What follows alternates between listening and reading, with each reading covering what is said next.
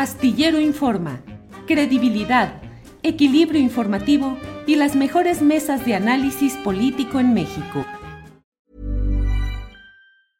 Cool fact a crocodile can't stick out its tongue. Also, you can get health insurance for a month or just under a year in some states. United Healthcare short term insurance plans, underwritten by Golden Rule Insurance Company, offer flexible, budget friendly coverage for you. Learn more at uh1.com. Hey, it's Ryan Reynolds, and I'm here with Keith, co star of my upcoming film, If, only in theaters, May 17th. Do you want to tell people the big news? All right, I'll do it. Sign up now and you'll get unlimited for $15 a month in six months of Paramount Plus Essential Plan on us. Mintmobile.com slash switch. Upfront payment of $45 equivalent to $15 per month. Unlimited over 40 gigabytes per month. Face lower speeds. Videos at 480p. Active Mint customers by 531.24 get six months of Paramount Plus Essential Plan. Auto renews after six months. Offer ends May 31st, 2024. Separate Paramount Plus registration required. Terms and conditions apply if rated PG.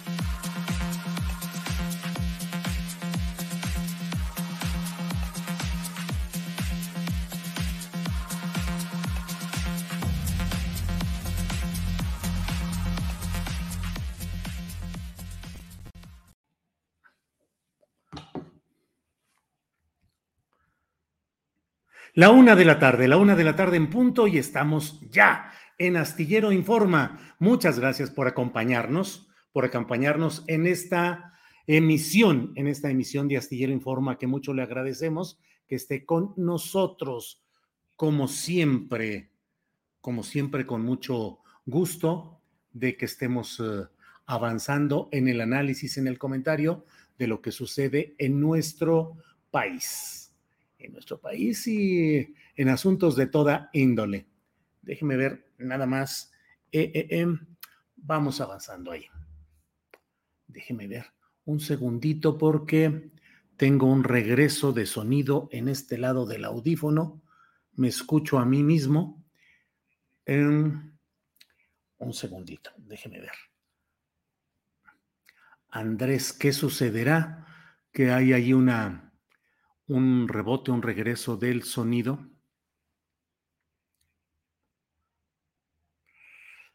Sí, claro que sí. Tengo el YouTube abierto, pues claro que lo estoy oyendo en el rebote, pero ya estamos aquí, listos y puestos para la información de este día. Tenemos, como siempre, un programa muy completo, muy completo. En unos segundos más esperamos tener la entrevista con Tenoch Huerta, actor y miembro de Poder Prieto. Usted sabe que el actor mexicano Tenoch Huerta y Mabel Cadena son parte del elenco de Black Panther, Wakanda Forever, que fue presentada en San Diego hace dos semanas. Tenoch Huerta interpreta al príncipe marino Namor de la saga del superhéroe de Marvel. Entonces, bueno, vamos a hablar con él acerca del poder prieto, de la película y también de hacia dónde va la lucha cotidiana del poder prieto en México para tratar de que no haya discriminación, racismo y todo lo que siempre se vive.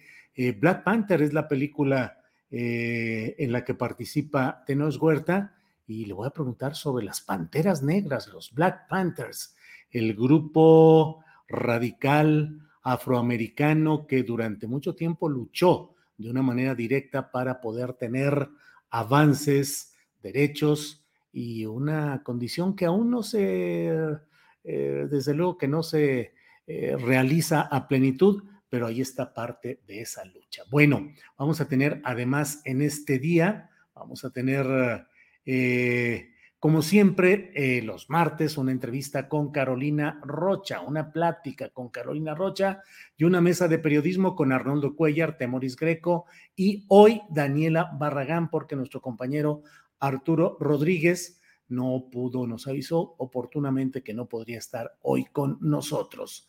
Bueno, gracias a todos quienes van llegando desde diferentes partes del país y del extranjero. Eh, como siempre, con muchos comentarios amables que agradecemos. Eh, eh, José Martín de la Rosa envía saludos desde Reforma, capital petrolera de Chiapas. Rubén Espinosa dice, ahora sí, quién sabe, pero llegué y mi like por delante. Víctor Oseguera nos envía saludos desde la Seca, Monterrey. Eh, María Luisa Torres igualmente envía saludos. Eh, Jaime Thirion, Thirion dice, con Carolina hoy será muy agradable el programa.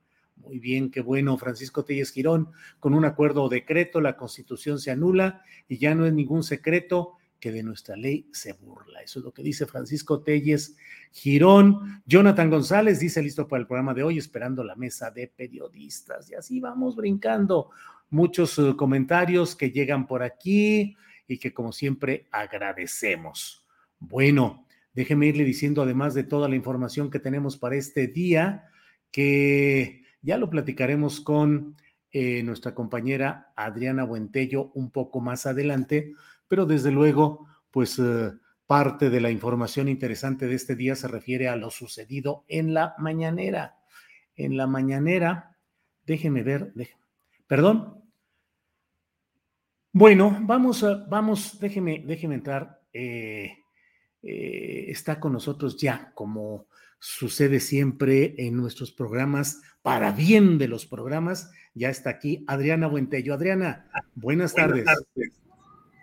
¿Cómo estás, Julio? Muy buenas tardes. Saludos a todos los que nos ven en este martes. Ya tenemos algo de información interesante. Oye, Adriana, sí. pero despierta. ¿Por qué? Pues digo, despierta. Despierta, niña, despierta. Mira que ya amaneció. Ya los pajarillos cantan. La luna ya se metió. No te canto las mañanitas porque nos desmonetizan por derechos de autor, pero cuando menos platicada o recitada, porque Adriana Buentello cumple años hoy. Véanla ustedes que está radiante y contenta. Yo dije, ya se me ven las ojeras, ¿no? despierta, Adriana, despierta que ya amaneció las mañanitas. Estas son las mañanitas que cantaba el rey David a las muchachas bonitas, se las cantamos aquí. Gracias, Adriana, por tu compromiso, tu trabajo, tu entrega, y nos da mucho gusto felicitarte en este cumpleaños. ¿Cómo te la estás pasando? Trabajé trabajé. Muchas gracias, Julio. Pues sí, este, sí, con mensajitos y todo, ya planes para el fin de semana, ya que se puede eh, hacer este pues algunas cosas, algunas actividades y, pues años de no ver ya algunos amigos, la pandemia nos alejó a muchas personas, así que este, pues ya estoy retomando un poquito este, la vida social, poquito, pero, pero, poquito, pero bonito. Bueno, pues que te la pases muy bien y nos da mucho gusto que cumplas años y que estés activa, fuerte, comprometida. Gracias, Adriana. Gracias a ti, Julio, por el espacio, por la oportunidad y la verdad es que eh, pues es muy fácil, la verdad es que comprometerse con este proyecto, porque pues eh, la verdad es que las condiciones pues están dadas, ¿no? Para hacer un periodismo libre y, e independiente, así que pues muy orgullosa de formar parte de este espacio con toda la tripulación astillero y si te parece, Julio, empezamos con algo eh, pues de lo que se ha dado a, a, conocer en las últimas horas el presidente con este acuerdo sobre la Guardia Nacional que pasaría a la Secretaría de la Defensa Nacional, es que está muy compleja la situación, Julio, todavía el presidente se ve que todavía no tiene muy claro qué es lo que sigue. Eh, hay algunas, eh, pues algunos detalles que pueden parecer, este, pues alguna... Eh, pues no sé si incongruencia, pero no, no se, se ve todavía mucha claridad en este proceso, Julio. Fíjate que por un lado le preguntaron en varias ocasiones hoy sobre esto, si es una violación a la constitución este acuerdo. Él dijo que no, eh, incluso además también eh, mencionó que la oposición está utilizando este tema eh, como pretexto, dicen que no quieren militarizar al país y cuestionó pues que ellos lo hicieron y recordó precisamente la guerra contra el narcotráfico, particularmente, bueno, haciendo alusión eh, eh, a, estos panistas que son los que han estado eh, mencionando también en las últimas horas esta posibilidad incluso de ir a la Suprema Corte de Justicia, pero también Julio dijo que están buscando un mecanismo legal, así lo dijo el presidente, que no requiera la reforma constitucional. así que sí está buscando, entiende que no tiene la mayoría, que es la mayoría, este, mm, no es relativa, ¿cómo es la calificada, Calificada, no es la mayoría calificada, pero que sí podrían reformar leyes, pero no la reforma a la Constitución probablemente, entonces todavía están buscando un mecanismo y eh, pues ya sabe precisamente que la oposición ha anunciado que van a ir precisamente a la Suprema Corte y también algo que suena extraño, pero dijo que o aseguró el presidente que a pesar de esta incorporación a la Sedena de la Guardia Nacional, dice que sigue siendo una institución de carácter civil. Vamos a escuchar qué fue lo que dijo. No, si hay una violación a la Constitución, para eso está el Poder Judicial. Y eh, utilizan estos eh, reaccionarios, represores, como eh, excusa, pretexto. Es que no queremos militarizar el país. ¿Y qué fue lo que ellos hicieron? Que no declararon la guerra y no se dedicaron a reprimir al pueblo, vamos a, analizar cómo se puede llevar a cabo la reforma este, a la ley. Y al mismo tiempo, ya lo expliqué, vamos a presentar la reforma constitucional. Las dos esta reforma no pasa necesariamente por una reforma constitucional, por el Congreso. Una reforma constitucional. Las dos pasan por el Congreso. Sí, sí, sí, pero esta modificación a lo que dice la Constitución tiene que ser una reforma constitucional. Sí, no hay otra ruta. Puede ser que eh, encontremos un mecanismo legal que no requiera eh, la reforma constitucional. Pero una ley o un decreto puede estar por encima de la Constitución. Una ley y que no se viole la Constitución. Y si, este, ya lo expliqué, se considera que es violatoria la Constitución, eh, van a acudir los eh, conservadores a el Poder Judicial, a la Suprema Corte. Ya lo anunciaron. Presidente, pero en el origen la creación de la Guardia Nacional era para un cuerpo de carácter civil y la Constitución dice, la Federación contará con una institución policial de carácter civil. ¿Cómo puede garantizarse eso si está dentro de la Secretaría de Defensa Nacional? Va a seguir siendo una institución eh, de carácter civil dependiendo. Pero está dentro de la estructura militar. dependiendo de la Secretaría de la Defensa. Bueno, pues realmente complicado el asunto. Yo tengo una opinión muy concreta sobre esto y estoy convencido de que no puede pasar un acuerdo presidencial por encima de una eh, letra constitucional que establece claramente que la Guardia Nacional debe ser de orden civil. Pero eso lo podemos platicar un poquito más adelante, Adriana, que vamos a tener espacio para platicar y entrar en esta polémica que está muy sabrosa. Por lo pronto, pues vamos a seguir adelante, Adriana. Así es, Julio, ya tenemos por acá nuestro querido Tenoch Huerta y regreso en un ratito más. Gracias, Adriana Buentello, la cumpleañera de esta ocasión. Gracias. Bueno, pues como les eh, dijimos y prometimos, está aquí con nosotros Tenoch Huerta. Tenoch, buenas tardes. Hola, Julio, ¿cómo estás? Qué, qué gusto volver a platicar contigo. Pues sí, ya teníamos un rato que no platicábamos. Es que te estás volviendo demasiado famoso tú, Tenoch. ¿Qué, ¿qué pasa contigo? ¿Eh? Ya sé, ya sé. Pues estoy volviendo inalcanzable. Sí, eres estrella inalcanzable. ¿Cómo has estado? ¿Cómo te ha ido? ¿Cómo te ha tratado esta nueva, este nuevo grado de fama internacional, Tenos? Pues la verdad ha sido bastante amable hasta el momento, todo ha estado muy bien, estoy muy contento, eh, creo que la gente ha recibido muy bien la, el anuncio de la película, eh, la peli ya está terminada, nada más están en la fase de postproducción, entonces a ver, a ver cómo, cómo va pero la verdad es que estoy muy contento y, me siento bien, no sé, muy satisfecho, muy, muy, es un momento muy apacible. De hecho, ahorita estoy con, con mis hijas, con mi mamá que, que, vino a visitarnos, entonces estoy, estoy bastante, bastante en paz. Ya está muñequito de esos de Marvel ahí, con Tenoch de superhéroe. Bueno, ¿qué onda? Así sí, ya está muñequito. Ay, mi hija andaba muy emocionada. Dijo que por fin había un, un Funko, que son estos muñecos cabezones, dijo que, este, que por fin, que ella ya me aceptó como miembro de la fama porque ya hay un Funko con la cara de su papá. Antes no, era hasta que hubo un Funko.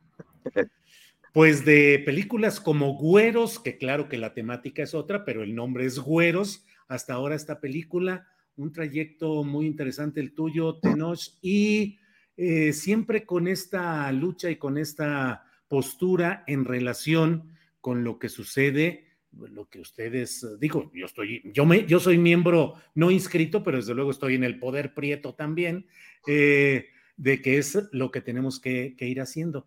¿Cómo ha ido avanzando toda esta discusión pública? Veo que inclusión forzada, eh, una serie de discusiones eh, públicas sobre eh, qué hacer, cómo se va dando esta discusión respecto a discriminación y racismo y la inclusión, por ejemplo, de personajes como el tuyo en esta película que está planteada en un esquema muy peculiar, Tenos. Sí, pues mira, para empezar, cada vez que hablan de inclusión forzada, hay un ejemplo que me gusta mucho recurrir, es que hay, tomaron el ejemplo, como ejemplo, toman a un compadre palestino de, rasgos eh, negroides, ¿no? De, nariz hermosa, sonrisa amplia, unos ojotes, cabello, cabello chino y apretado, de piel oscura, y luego lo hicieron rubio de ojos azules, se llama Jesucristo, y lo hicieron a rubio para que los nórdicos se pudieran sentir identificados. ¿Eso no es inclusión forzada? No es inclusión forzada tomar las representaciones de la madre de este dios, de esta religión, y luego ponerla morena para que los indígenas en la América se sientan identificados. Eso no es inclusión forzada. O tomar a las sirenas que son eh, babilónicas y que eran mitad ave y mitad mujer, y además eran de, de piel negra, de piel oscura, y después las hicieron peces los fenicios porque ellos eran una cultura del mar, y eso no es inclusión forzada y dos mil años después un alemán o austriaco las vuelve pelirrojas y de piel clara para identificarse culturalmente con ellas y hace la sirenita y eso no es inclusión forzada. ¿Por qué la inclusión forzada les molesta tanto cuando eh, gente no blanca ocupa espacios que se supone están reservados para la blanquitud, pero no les molesta que un dios que haya sido o una figura religiosa que haya sido de piel morena y de origen palestino termina siendo rubio de ojos azules y eso no les molesta y no les brinca, ¿no? Eso por un lado. Y por el otro, eh, también hay, hay la, la, la, cadena de medios más grande y poderosa del mundo, que es todo el conglomerado que forma de Disney y del que forma parte Marvel, está haciendo un trabajo tremendo de inclusión y de contar historias distintas. Eh, y espero que eso contagie a las plataformas mexicanas porque en México estamos muy atrás, eh, todavía se resiste, el teatro es sumamente blanco, tú ves la cartelera teatral en México y parece que estás viendo un catálogo de, moda eh, europeo, todos son tremendamente rubios, incluso hay una obra de teatro que se llama Código Tenoche, donde todos son rubios, solamente hay dos o tres morenos que después pintaron de dorado para que se vieran igualitos. Eh, en las plataformas tú ves que la gente que está al frente no sigue sin entender, sigue sin incluir. Yo espero que después de que Disney y Marvel hagan estos, están dando estos pasos tremendos en la inclusión. Ahora por fin las plataformas en México y en América Latina también lo hagan. No lo están haciendo, no parece que les interese, pero esperemos que esto sea un incentivo y que se den cuenta que el color de la piel vende y lo único que me hacen pensar es que lo que no quieren es cambiar el status quo. Claro, Tenos. Eh, discusiones como estas se dan en un ámbito intelectual que logra entender, aprender y entender y discutir todos estos temas, pero la realidad impactante y masiva de nuestro país sigue siendo de una amplia comunidad de nuestros hermanos eh, desplazados, discriminados, sometidos a trabajos eh, que la blanquitud considera que son propios de ese segmento y no de ellos. Eh, no hemos avanzado mucho en la diseminación, en la dispersión de un sentido de lucha. Y fíjate, leía eh, el título pues de la película en la que estás participando, eh, Black Panther, que va ahí incluido, y pensaba en las panteras negras de Estados Unidos y decía cuándo y cómo el poder de las mayorías morenas indígenas de nuestro país pueden tener, si no una expresión radical y en ocasiones violenta como las panteras negras, ¿cuándo vamos a poder tener una expresión política que realmente represente a ese segmento indígena moreno, y no hablo de morena partido, sino de los morenos en general, pero no tenemos esa opción todavía, Tenos. Yo creo que, yo creo que hay, hay muchos espacios, hay muchos colectivos, pero eh, creo que la, élite sigue resistiéndose muchísimo. Yo creo que eh, las élites criollas eh, de la intelectualidad, de la cultura, de la ciencia, de la educación, de la política, de la economía, estas, estas élites están resistiendo, están muy aferradas a sus espacios de poder creo que son conscientes que si no tuvieran un sistema que los favorece, difícilmente podrían acceder al estatus y a los benefactores, a los beneficios económicos y culturales que les da el, el, sistema en el que vivimos. Por eso están tan aferrados. Al final del día ellos tienen el poder y ellos tienen la lana, pero nosotros, los, los, los demás, los ciudadanos a pie, sin importar el color de piel, tenemos que entender que el poder real radica en nosotros que nosotros tenemos que buscar los mecanismos, organizarnos, denunciarlo, porque es cierto, las prácticas racistas y clasistas de México permanecen, pero ahora ya hay más gente hablando al respecto, ¿no? Por ejemplo, tienes a los compadres de terror de terror de los restaurantes que han recibido incluso amenazas de muerte y que a mí me parece increíble que un partido político de extrema derecha haya jugado su capital político en defender actitudes abiertamente racistas. Me parece a mí muy grave me parece una torpeza y de una falta de tino que lo hayan hecho. Eh, pero bueno, está en sus agendas.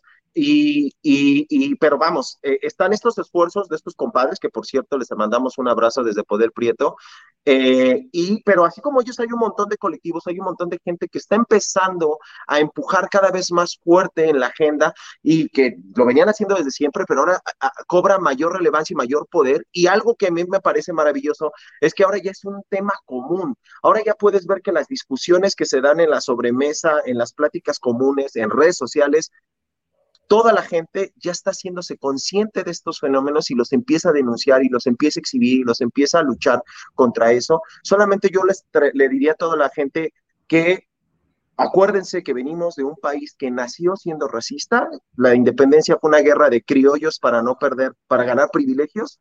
Eh, entonces, es una guerra, es un país racista y todos fuimos educados en el racismo, todos hemos sido racistas, todos tenemos actitudes racistas, machistas, homófobas, eh, clasistas y demás. Entonces, es un trabajo constante, no es malo, tampoco, tampoco uno es el malo del cuento por haber dicho o hecho algo racista, solamente hay que pensarlo, hay que analizarlo y hay que cambiarlo nada más. Si uno después de hablarlo, analizarlo y pensarlo sigue insistiendo, pues entonces sí, da a volar, ¿no?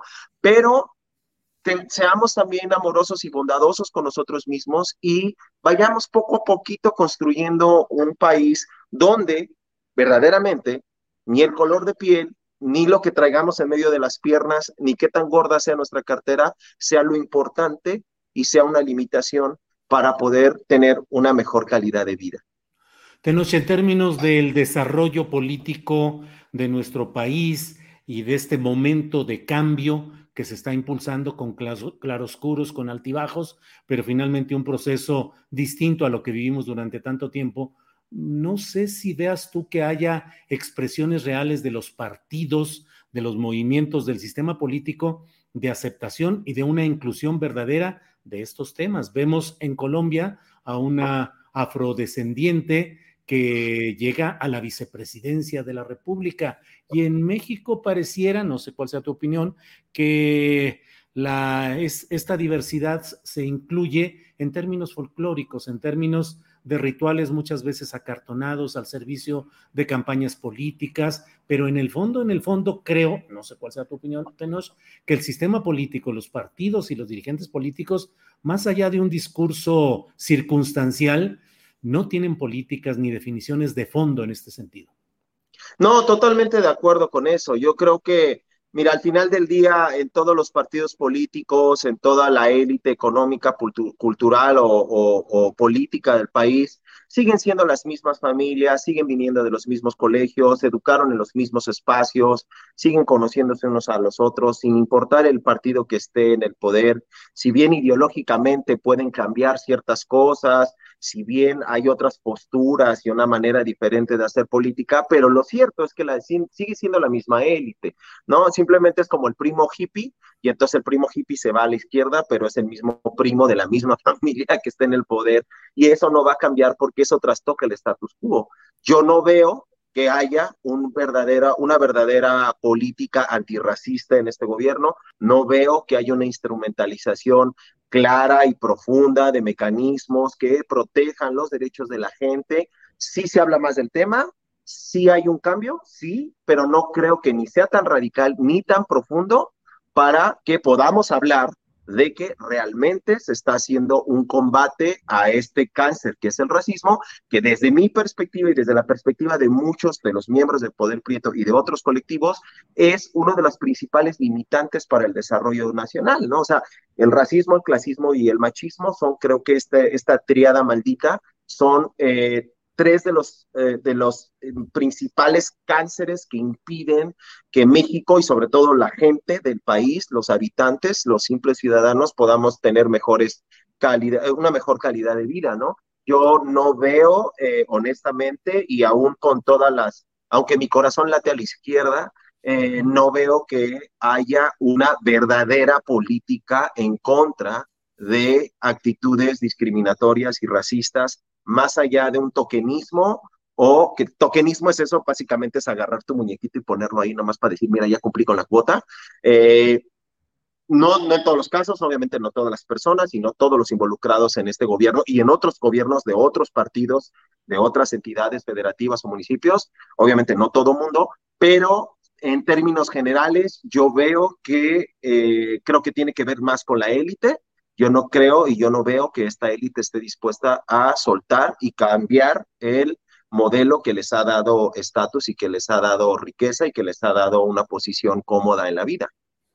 Tenoch, ¿qué hace falta en, en el poder prieto en lo general, en la lucha eh, mexicana contra la discriminación? ¿Qué falta? ¿Un Malcolm X o un Martin Luther King, cambiando todas las circunstancias? Pero ¿qué necesitamos?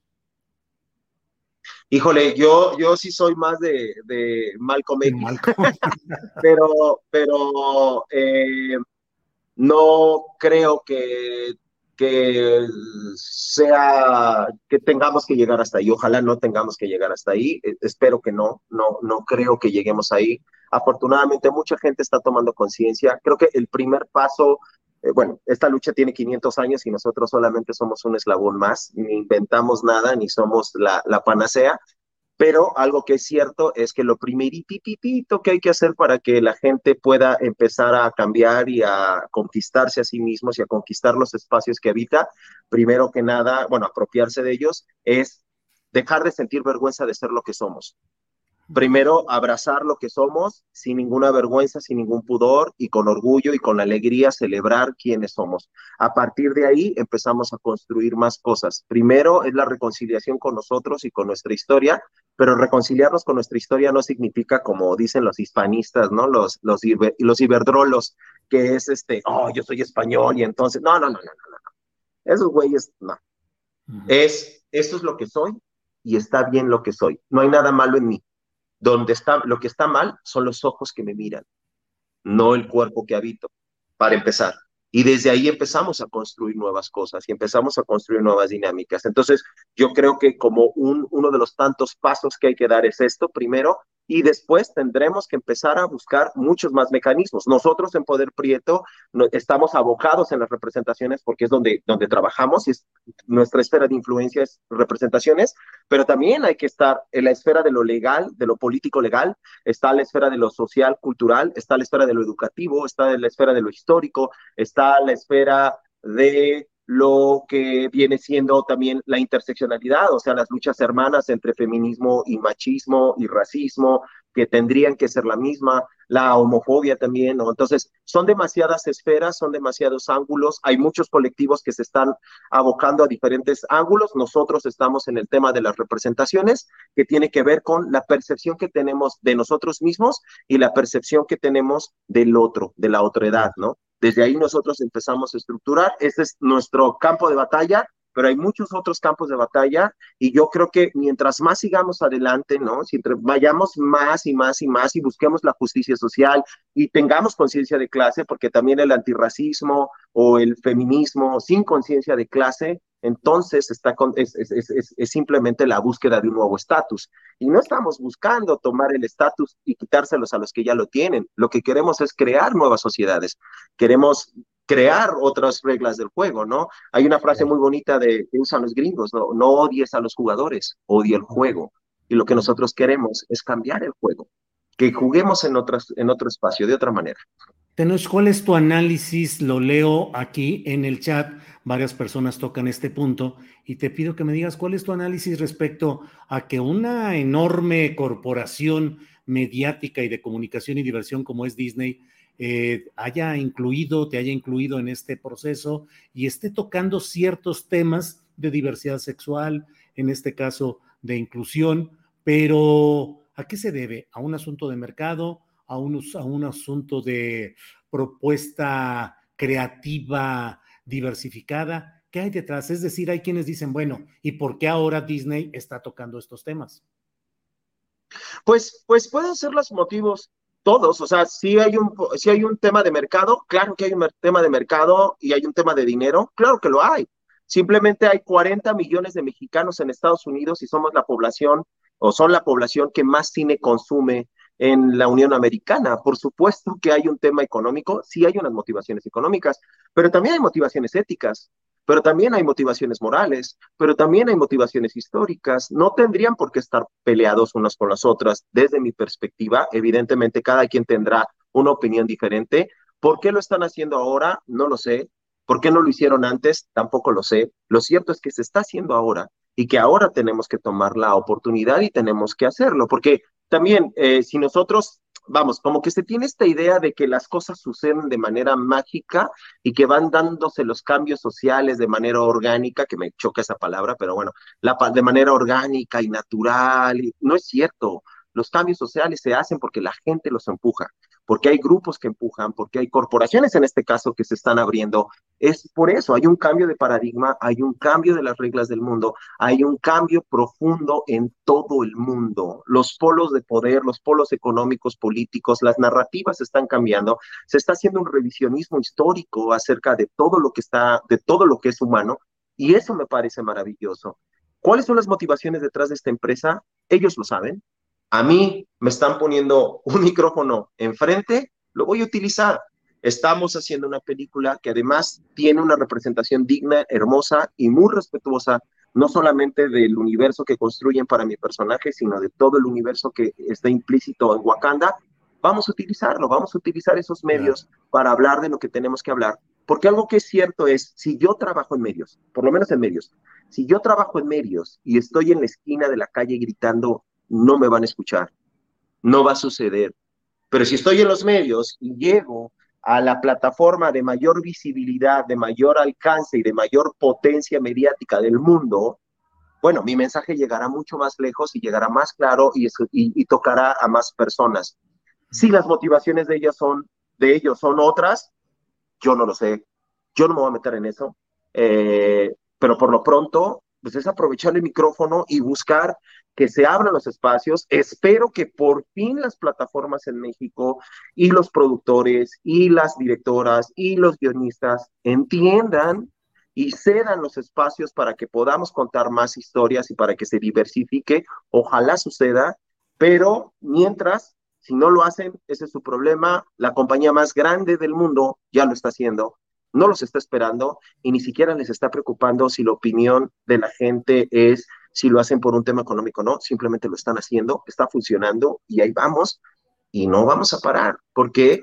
Porque esta lucha va a ser articulada, instrumentalizada desde todos los espacios que podamos tener y desde todas las herramientas que estén a nuestro alcance para poder hacerlo y yo me siento muy feliz de estar, eh, de ser parte de esta lucha, de que me hayan considerado mis hermanitos en Poder Prieto y mis hermanitas y hermanitos en todo el país parte de esta lucha. Estoy aquí, voy a hablar, voy a utilizar los espacios y estoy muy agradecido por eso. Claro.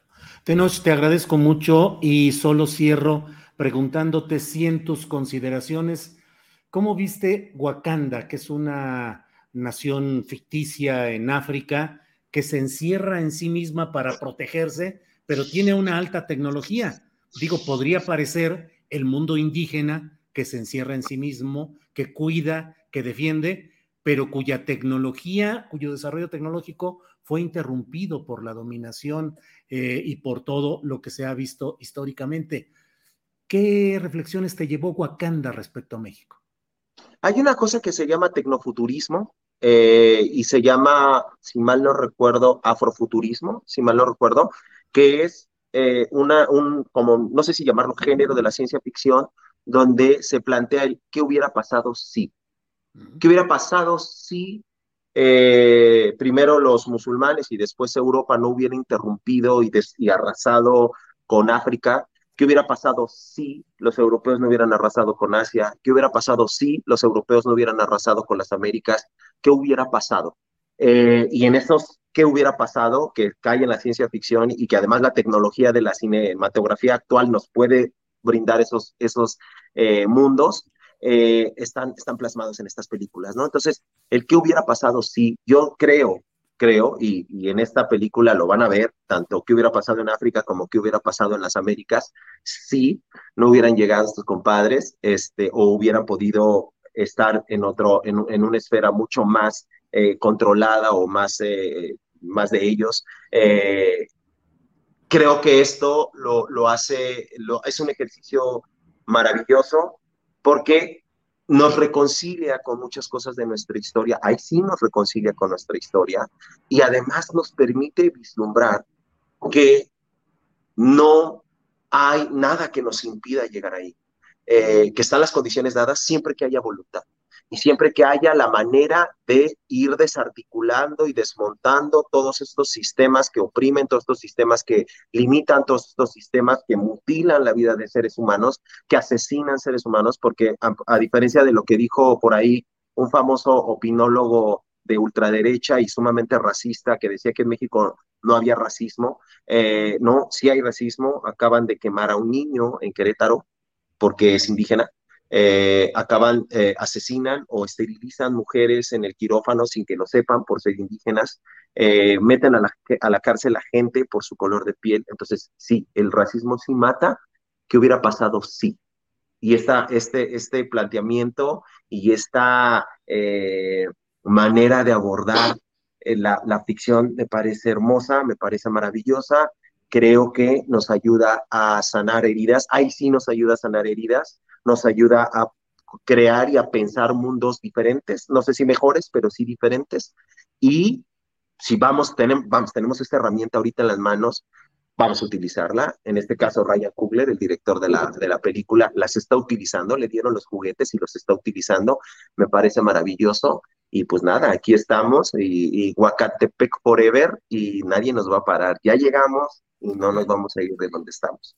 Tenoch, muchas gracias. ¿Cómo se, ya la última hora sí, cómo se ha portado la comunidad artística mexicana contigo con este éxito eh, específico que has tenido en esta película? Pues ha sido, ha sido bastante, por ejemplo, compañeros de Poder Prieto bastante amorosos, algunas personas que me han escrito. En general, la Blanquitud ni siquiera lo mencionó en Twitter, no puso un solo tweet, no puso una felicitación, no puso nada. Los entiendo porque en su narrativa que les contaron desde sus colegios de élite, yo estoy ocupando un espacio que por derecho genético y por derechos raciales pertenece a ellos, no a mí y pues este, este carnalito venido de Huacantepec este, llega y ocupa esos espacios, pues seguramente debe ser muy incómodo y seguramente les debe de desmontar la narrativa que, que, tenían en la cabeza, pero bueno, no importa. Eh, yo estoy seguro que se van a dar cuenta, espero que empiecen a entender que hay que abrirnos, empiecen a entender que esta lucha no es contra ellos, que no es contra la gente de piel blanca, es contra el sistema que limita a los prietos. No hay nada de malo que, que, les vaya bien. Lo gacho es que, nos, que a, nosotros nos limita y a nosotros nos, nos, nos coarta la libertad y la posibilidad de tener una mejor vida, ¿no? Entonces, pues nada, eh, pero en el mundo muy bien, eh, en Estados Unidos la recibieron muy bien, en Europa, en toda América Latina, incluso en México la recibieron muy bien, más allá de la República de Twitter, todo, todo, todo fluye de, de manera maravillosa, la película tuvo el tráiler tuvo 174 millones de descargas en el sitio oficial en, el primer, en los primeros 24 horas, sin contar todos los eh, demás eh, youtuberos o, plataformas que hayan replicado el tráiler. Solamente de manera oficial 174 millones. Es maravilloso, creo que va a ir muy bien. Y pues nada, yo lo único que espero es que allá los morritos que nos estén escuchando, las morritas, los morritos que nos estén escuchando, nada más les diría, morritos, morritas, no hay nada malo en ustedes, lo que está mal son los ojos que los miran. Tenos, muchas gracias. Ya nos desquitamos del rato que teníamos sin platicar. Te agradezco mucho esta entrevista de hoy y sigamos adelante, Tenos. Muchas gracias, Julio. Un abrazo a todo el auditorio y pues nada, váyanse. El 11 de noviembre se estrena eh, Wakanda Forever. Y pues nada, ahí nos, ahí nos vemos en la sala de cine. Si les gusta, recomiéndenla. Si no les gusta, recomiéndensela a la gente que les caiga mal para que la vayan a ver, pero recomiéndenla.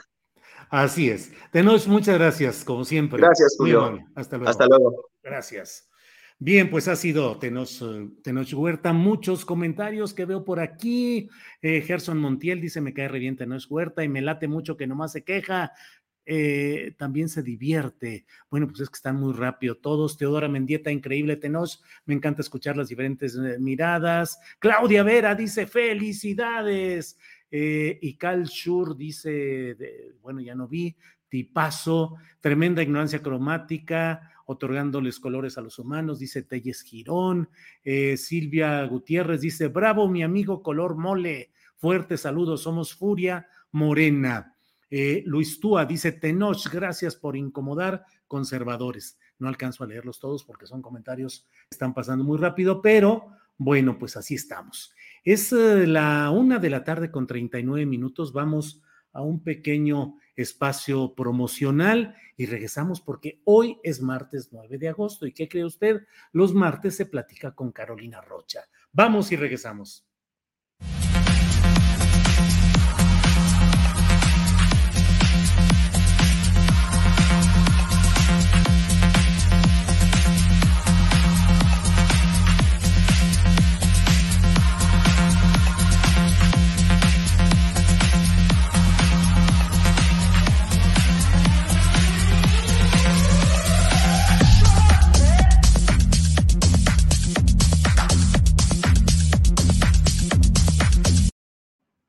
La una de la tarde con 40 minutos y ya estamos aquí en Astillero Informa, listos para platicar en martes con Carolina Rocha. Carolina, buenas tardes. ¿Cómo estás, Julio? Muy contenta. Oye, estaba viendo las camisetas que estás vendiendo yo tengo una sudadera. Claro, claro. Me la diste cuando no estabas en austeridad republicana, digo franciscana. Pobreza franciscana, estamos en la pobreza franciscana. No, no, no, Carolina, desde luego que está por ahí una camiseta y algunas otras cositas que tenemos pendientes, pero pues sí, está ahí la tiendita astillero para vender estos productos, Carolina. Me encanta, yo luego voy a comprarme mi tacita de café. Para estar bien despierta cuando me toque estar contigo, Julio. Órale, este, dos, eh, dos martes en los que no pudimos contar con tu presencia y ya sabes, ya la censuró Julio, ya no la dejó participar por las opiniones, por lo que dice. Eh, y luego otros, ¿dónde está Carolina? ¿Por qué no llega? A todo mundo le dije, porque por compromisos de tu trabajo periodístico los martes a veces tienes que salir eh, de viaje y no alcanzamos a coordinarnos. Ando muy viajera. Fíjate que estuve precisamente en Tijuana, Julio. Ahí hay un tema de migración bien interesante que, luego ya expondré en los reportajes que van a salir en TV Azteca, pero también fenómenos bien interesantes que sí te quiero compartir, porque el día de hoy salió la cifra de inflación de Banco de México y te alcancé a escuchar a ti y Adriana un poquito sobre el tema inflación, que si se acaba el mundo, si no se acaba el mundo, que si en México estamos mal, que si podemos estar peor. Y este, evidentemente, eh, en, en, la frontera, eh, el tema del alza de precios es muy interesante porque, claro, en Estados Unidos están viviendo una inflación levemente superior a la que tenemos aquí en, nuestro país y también están viviendo con una economía que tú has de recordar, la semana pasada dieron a conocer el dato de crecimiento económico en Estados Unidos y decían, híjole, pues estamos entrando en recesión. Y entonces yo decía, a ver, la frontera es tan, tan rápida para reaccionar que debo de encontrar algún tema que me diga que en Estados Unidos la están pasando complicado y cómo se refleja eso luego, luego en, en, la frontera, ¿no? En Tijuana. Y fíjate que hay fenómenos bien interesantes, Julio, para, pues, para discutir. Hay tal alza de precios en Estados Unidos que lo que más cuesta ahora, por ejemplo, en el estado de California son las rentas. Entonces, generalmente en nuestra franja fronteriza, en la frontera mexicana, tenemos en Ensenada muchas personas retiradas de los Estados Unidos que se mudan a México, pues porque pueden pasar un retiro mucho más cómodo en casas más amplias, pues porque ellos tienen dólares y tú sabes que México para ellos es más barato, ¿no? Este, pero ahora el alza en las rentas en Estados Unidos lo que está provocando, y sobre todo que pues con los sueldos que tienen les alcanza cada vez menos por el fenómeno de la inflación, que de aquel lado está este, un poquito más elevado.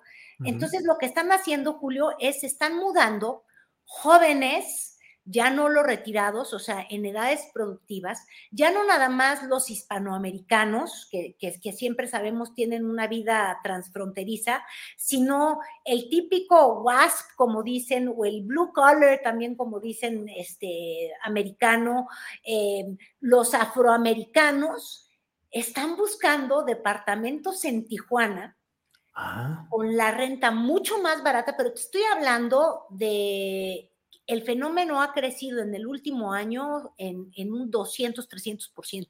Tú vas y le preguntas a la gente que se dedica a rentar este, bienes raíces allá, te dicen que es una locura. ¿Qué es lo que hacen? Rentan en México, trabajan en Estados Unidos, pues se chutan la maldita fila, pero la vida les sale más barata. ¿Por qué? Porque México está más barato, pero ojo, para que tampoco creamos que somos el jauja. Ellos ganan en dólares obviamente. Y la frontera te da esa ventaja. Ganas en dólares, gastas en pesos, este, por ejemplo, los fines de semana, las familias, ya no nada más las hispanoamericanas que bus, digo, hispano-mexicanas, américo-mexicanas, Chihuahua, que buscan la tortilla, lo sabrosito que tenemos los mexicanos, los chiles, y que hacían el súper en México. Ah, no, bueno, ahorita los que no es que estén buscando chile, tortilla, sino que están buscando fruta, verdura, pues cruzan los fines de semana, se van a, las tiendas Calimax, creo que se llama, no sé, una muy grande que sí, sí, Calimax este, y hacen el súper en México. Todo esto, lo, que te quiero decir, lo de las gasolinas, que bien ya lo sabes, ¿no? Hasta pude grabar imagen, tú ves placas de California cargando el tanque. Ahora, tienen que tener Sentry, ¿ves? Las cosas no son tan fáciles, porque si vas a chutarte de fila tres horas, que es la que se está haciendo, pues ya se te acabó ahí la gasolina. Eh, entonces, la frontera te muestra estas cosas con mucha claridad. Ahora, este, esto me da tranquilidad a nivel México. Bueno, no necesariamente, porque justamente la inflación es un fenómeno mundial. Este, en México importamos muchísima inflación, Julio, o sea, nuestros productos del campo, el, eh, el nopal, para, para ser muy, muy clara. Bueno, pues usa fertilizantes y los fertilizantes vienen de Rusia, eh, sobre todo. Eh, nuestras vacas, por ejemplo, cuando compramos leche, pues se alimentan con, maíces y con granos que vienen de Ucrania. Eh, mm. entonces, estamos importando mucha inflación. Por eso de pronto cuando yo escucho al presidente López Obrador, pues muy contento porque dice que nuestra inflación, aunque está subiendo este, de manera mucho más acelerada que lo que hacía hace 10 años, hace 20 años, y dice, bueno, no estamos como en Europa o como en Estados Unidos y lo ve como muy bueno, yo digo, oye, manito, si le va mal a Estados Unidos, nos va mal a nosotros, porque también lo que está sosteniendo en gran medida la economía mexicana, pues son las remesas, ¿no? Es el trabajo de los mexicanos. Imagínate que si entran en recesión en Estados Unidos y todas esas remesas que han llegado pues de manera tremenda a apoyar a la economía nacional y que ha agradecido tanto el presidente, pues va a ser bye bye otro fenómeno bien interesante que vi en la frontera, y ahorita le entramos a los temas que, tú quieras. Este, no, no, no, adelante. Que me parece súper interesante tenerlo bien presente ahorita, porque se nos va a venir encima el tema, Julio. Y, y ves, allá donde empieza la patria, de pronto se empiezan a sentir los fenómenos a mitad de la patria meses después. Y es la tremenda crisis, y sí la quiero llamar crisis, ya no de los indocumentados eh, de Centroamérica o cubanos o de, Haití que quieren ir a Estados Unidos, eh, la gran crisis de deportados mexicanos que están regresando a nuestro país, Julio. Este, están siendo muy invisibles porque hemos puesto tanta, tanto la atención en quienes migran hacia Estados Unidos, en quienes buscan el sueño y, y, y que han definido los últimos cuatro años de la política exterior mexicana, que no estamos viendo que Estados Unidos está deportando de manera brutal eh, todos los días.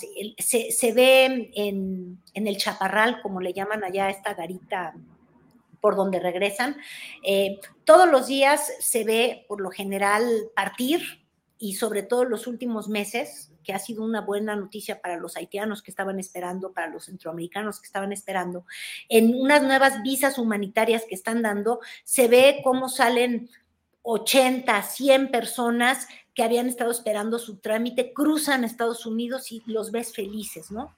Y después la oscuridad, la contramoneda. Regresan en tasas de 100, 200, 300, o sea, tres veces más uh -huh. eh, mexicanos deportados que o no lograron cruzar o que los están devolviendo. Y ahí, este, una ya son invisibles, Julio, porque los, los, los albergues que, que, se crearon en realidad en, en, la frontera hace años, hace décadas, para dar cobijo a los deportados, ¿te acuerdas tú que llegaban y decían, bueno, ¿y este país qué? ¿O cómo le hago para regresar?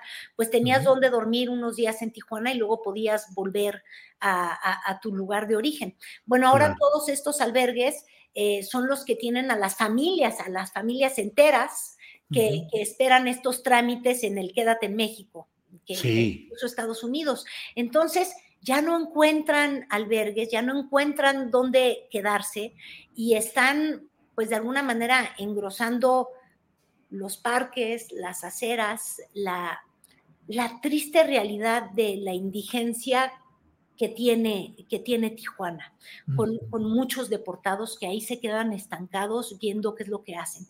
Y yo sí creo que es bien importante decir, yo he escuchado en los discursos al presidente agradecer profundamente a los migrantes y hace bien en agradecerles y es muy importante reconocerles, pero no nada más con amor, eh, Julio eh, las autoridades migratorias tendrían que estar cachándolos y ayudándoles a transportarse a sus lugares de, de, de origen, eh, dándoles dónde dormir, eh, uh -huh. que no estén rebasados y, y, corresponder por tantos años de trabajo, permitiéndoles una reinserción o readaptación en nuestro país progresiva y sin que signifique la indigencia y el hambre.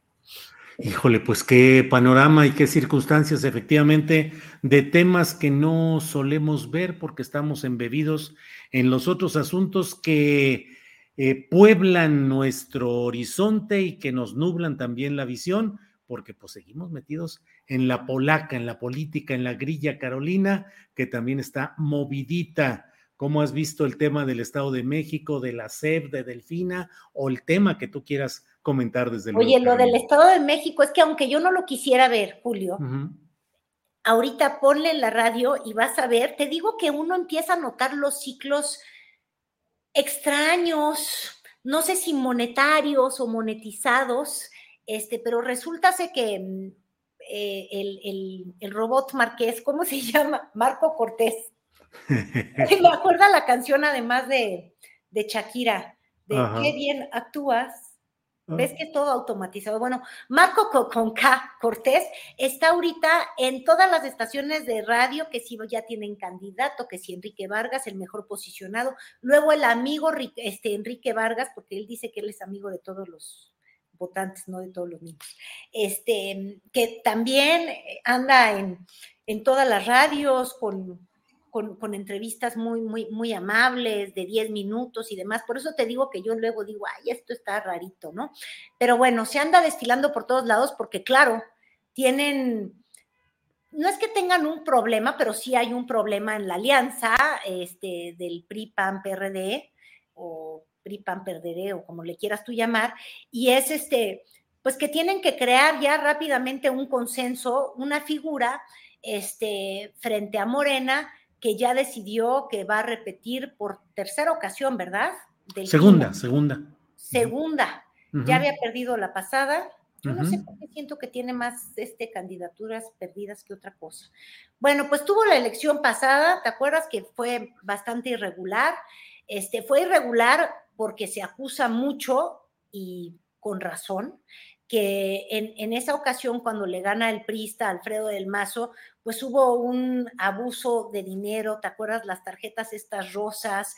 Este, una sospecha siempre rodeó la forma en, la que gana del Mazo, pero también ya no la sospecha, la realidad de que Delfina eh, finca su campaña también haciendo trampas, Julio, hay que decirlo tal cual es. Este, la secretaria de Educación Pública este, fue acusada ya por el, por, el tribunal por haberle quitado el 10% del sueldo a, los trabajadores, ¿te acuerdas? Allá en, en, ay, donde ella fue presidenta municipal, pues para ayudar de manera voluntaria a, su, a su votación. Entonces, pues, ¿qué es lo que pienso del Estado de México?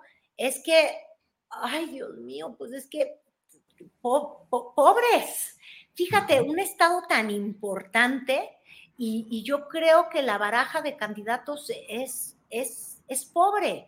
Eh, Delfina no me gusta por este antecedente de cómo eh, retiraron el dinero de, de, los trabajadores que estaban em, empleados por el municipio que ella encabezaba, me parece que eso está mal. También no me parece que haya hecho un papel muy destacado en la Secretaría de Educación Pública, o sea, no, no, no, tengo una memoria de algo pues muy, muy interesante, pues quitaron la, la, educación de tiempo completo, eh, trató de llevar la, la, la pobreza franciscana también al extremo. Espero que la pobreza franciscana no, no exigiera un diezmo también ahí, ¿verdad?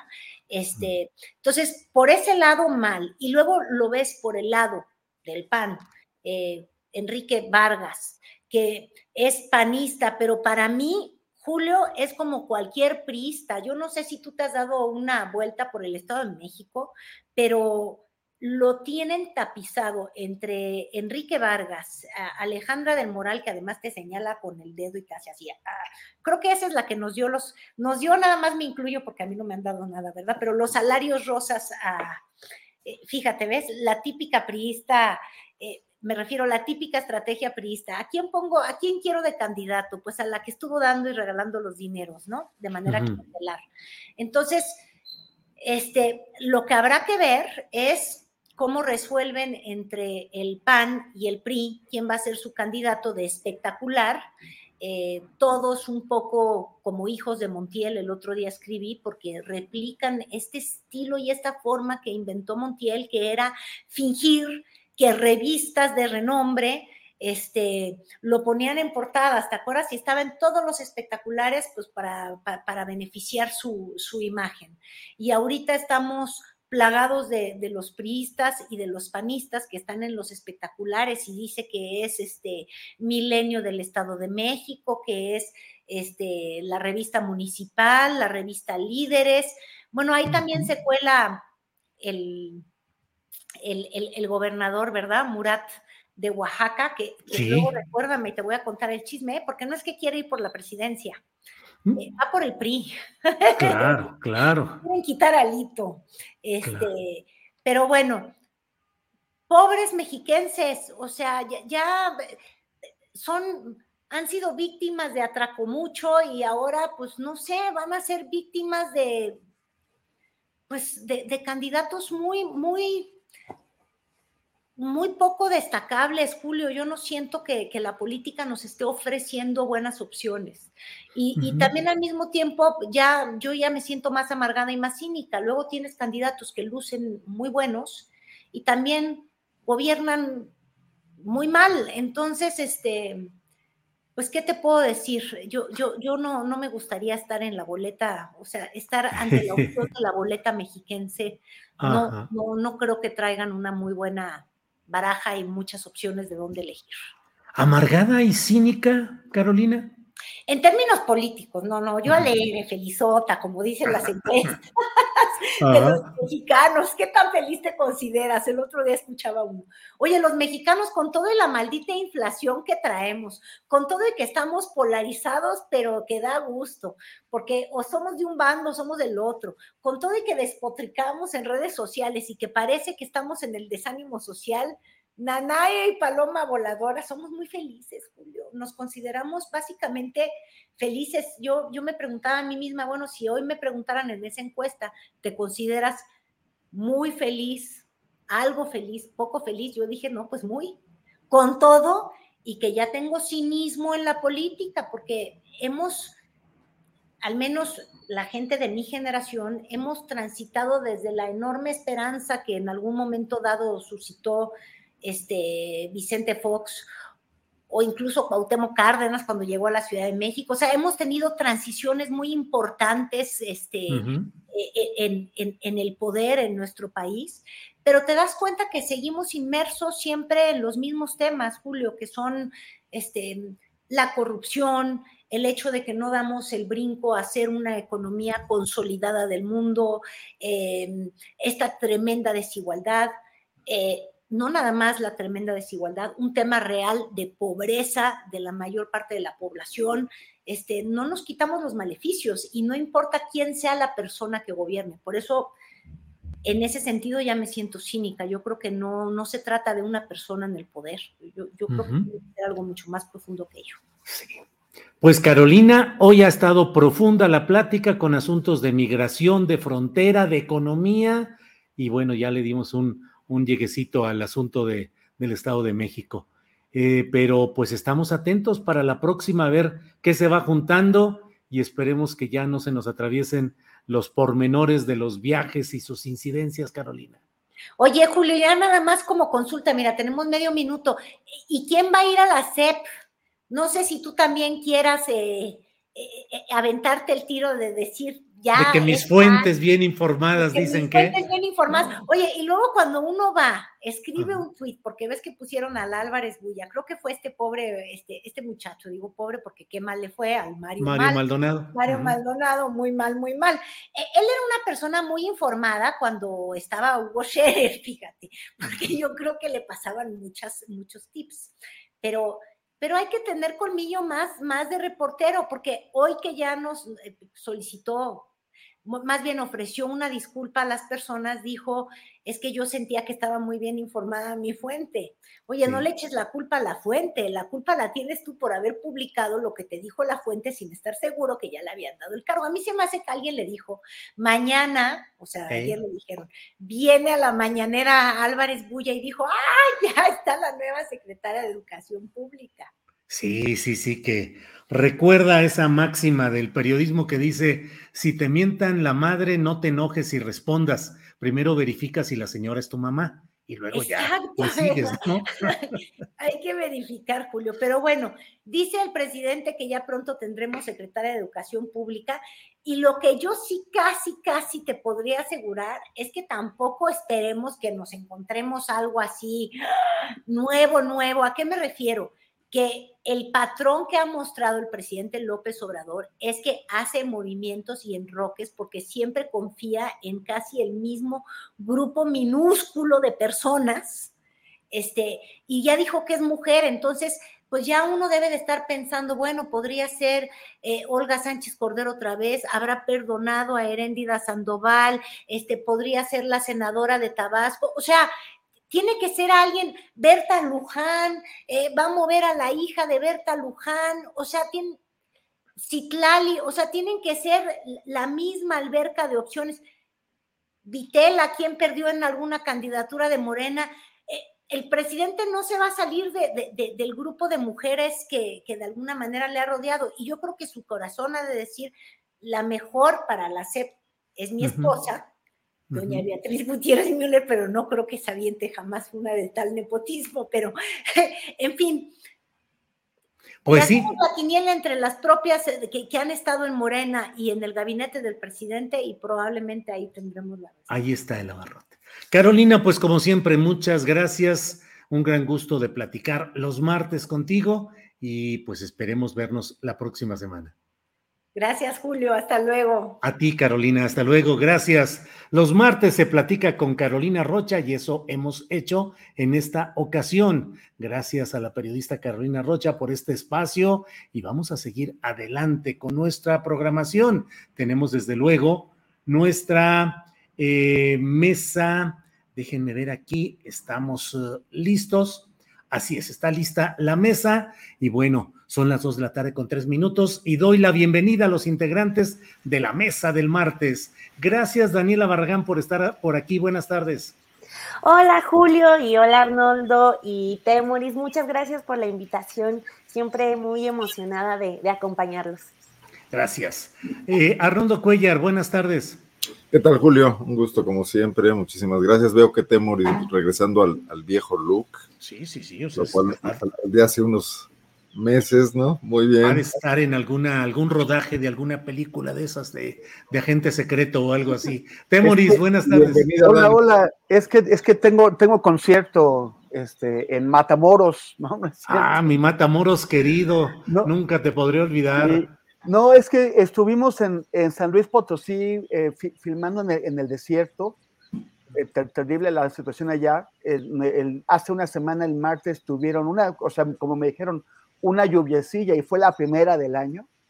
O sea, está, y, y, yo no, no sé si el polvo o las condiciones o hasta de la camioneta en la que íbamos todo el equipo, este, ahí un poquito apretados. o, no sé por qué, pero bueno, este, parece que los ojos todavía no están para, para, para esos trotes. Para, el desierto. sí, pero bueno, pero pues un gusto, Dani, Arnoldo Julio, gracias este, por, como, como, como siempre por encontrarnos aquí. Gracias, Temonis. Arnoldo Cuellar, antes de entrar en materia con toda la seriedad que caracteriza a esta mesa de profundidades informativas, eh, ¿qué onda con... Devaneos musicales, ¿eh? Devaneos musicales, es que murió Olivia Newton-John. Tú disfrutaste de aquellas películas de Vaselina, bailabas algunas cosas al estilo John Travolta. ¿Qué opinas? ¿Cómo, cómo has eh, resentido o, este fallecimiento de Olivia Newton-John? Bueno, sí, sí me trajo muchos recuerdos de la época, que aunque yo directamente no era fan de, esas películas, no por otra cosa, pues andábamos metidos en otros asuntos en, la época, oyendo folclore sudamericano y cosas por el estilo. Ajá. Mis hermanas sí la escuchaban tenían los discos y bueno, te enterabas de, todo el asunto. Fíjate, a mí me hizo recordar a, a, otra australiana que la prefería a Olivia, que era Helen Reddy. Creo que tenía mejor voz, pero que tuvo menos, menos éxito, ¿no? Pero bueno, sí, toda una época, los, los 70 tardíos, ¿no? ¿Y qué eras, Arnoldo? ¿De pantalón de campana, de melena, de morral, guitarra al hombro o cómo era tu vida juvenil? Morral, sí. Estaba en la Facultad de Filosofía y Letras en Guanajuato, entonces ya sabes. ¿no? Ajá. Todavía muchos me preguntan que dónde dejé el morral, aunque ya eso pasaron muchos años, ¿no? Bueno, Daniela, Dani, que digo, desde luego tú debes haber visto ya eh, muchos años después esta película de Vaselina y todo, pero ¿qué opinas sobre el fallecimiento de Olivia Newton-John y las escenas eh, pues clásicas del baile y el canto con John Travolta, Daniela? Pues sí, vi que, que, como que despertó mucha emotividad de todos, o sea, como que no fue una, eh, el fallecimiento de una eh, actriz como cualquiera, ¿no? O sea, como que todo el mundo sí le llegó al corazoncito la, la noticia y sí sentí feo la, la despedida que le da eh, justo eh, su compañero en, en, Vaselina, le dice siempre tuyo y nos veremos pronto. Entonces, como que creo que sí le movió, le movió a todas las fibras más sensibles. Y además, lo otro que eh, ella era una activista, Olivia Newton era una activista muy importante, entonces, pues como a recuperar su música, sus películas y también el, el trabajo que hizo. Daniela, obviamente ninguno podemos ser voceros de nuestra generación, pero tú eh, ¿qué artistas, qué escenas eh, visuales, cinematográficas o musicales en sí vas acumulando como para pensar que años más adelante podrás tener referencias como nosotros tenemos las de John Travolta y de Olivia Newton-John? híjole, a ver, como, como millennial creo, bueno, no sé si me vayan a, acribillar acá eh, los de mi edad, pero... No va a ir peor que a mí con Arturo la semana pasada. ¿Por qué? ¿Qué No, no ya, que te cuento después. Ahorita me voy a verla, pero creo que sí, no sé qué será eh, todo, toda la saga de Harry Potter, y digo, es que a lo mejor soy un poco ñoña, pero toda esa saga y los libros y es como de, wow, lo que, lo que tenemos, con lo que crecimos, la, la literatura que nos metió a todos nosotros a, a, leer, a, no, a clavarnos con algo, porque aparte eran libros así chonchos los de, los de Harry Potter, entonces como que en tanto en literatura como en películas, creo que sí pondría eso como eh, bandera importante de mi generación. Gracias, Daniela. Temoris Greco, ¿qué evocaciones suscita en ti Olivia Newton-John, John Travolta, Vaselina? Pues mira, cuando, cuando salió Vaselina, yo, yo era todavía un infante. Este, ya, ya me, dijo mi padre que, que, la, que la semana pasada me tocó buleada de la mesa del más allá por eh, temas de, de, edad. Yo estaba esforzándome en el desierto de San Luis Potosí, mientras aquí me estaban este, con razón, me, o sea, no, no, me sonaron los oídos, pero sí los ojos. Yo siempre te defiendo, Temoris. Gracias, Julio. Pero el, y, luego, y luego cuando sí, o sea, bueno, eso tuvo una influencia que duró tiempo, entonces en la adolescencia, que yo eh, tenía una, una, especie de esquizofrenia entre el rock pesado y, y la música folclórica y la nueva trova y todo eso, y en medio de eso no, no había nada. Entonces, eh, pues para mí, Vaselina y, y, Olivia Newton-John y John Travolta pues representaban la fresez. Eh, y entonces, digamos que en las, en las fiestas donde se tocaba Vaselina, si llegábamos yo y mis, y mis cuates, pues no observamos mucho, nos echaban de, de ahí este, por, por pandroso, decíamos. Y este, pero, pero, por otro lado, también estaba viendo la semana pasada, mucha gente estuvo colocando cosas o recuerdos sobre eh, Marilyn Monroe. y, y, y, luego coincide con lo de Olivia Newton-John. Y, o sea, yo sé, pues ya sabes que aquí a veces decimos cosas que, que provocan que la gente no nos quiera mucho y aquí viene otra. Pero independiente, o sea, yo no tengo nada en lo personal ni con Marilyn ni con Olivia Newton-John, cada quien es producto de, de, su entorno y actúa en su entorno como les toca, pero eh, finalmente eh, las veo como parte de, de esta eh, inmensa operación comercial mediática para crear la figura de, la, de, la, de una, una, una, figura estereotípica de, de rubia como el modelo de belleza eh, para, para, para, el mundo y también para una sociedad integrada a Occidente o semi-integrada a Occidente como es la nuestra. Y, y, a mí la verdad es que ninguna de las dos, o sea, no, no es que, no, no digo que no me gusten las rubias, pero ninguna de las dos me parece a mí especialmente atractiva como para justificar toda la atención que se les dio, salvo esa construcción, salvo esa construcción que, que, que sí, que, que en, en, en, donde es son presentadas como modelos de belleza y pues no comparto, yo no, no, no sigo eh, ahí, no, no, no estoy en ese, en ese tren. Bien, Temoris, gracias.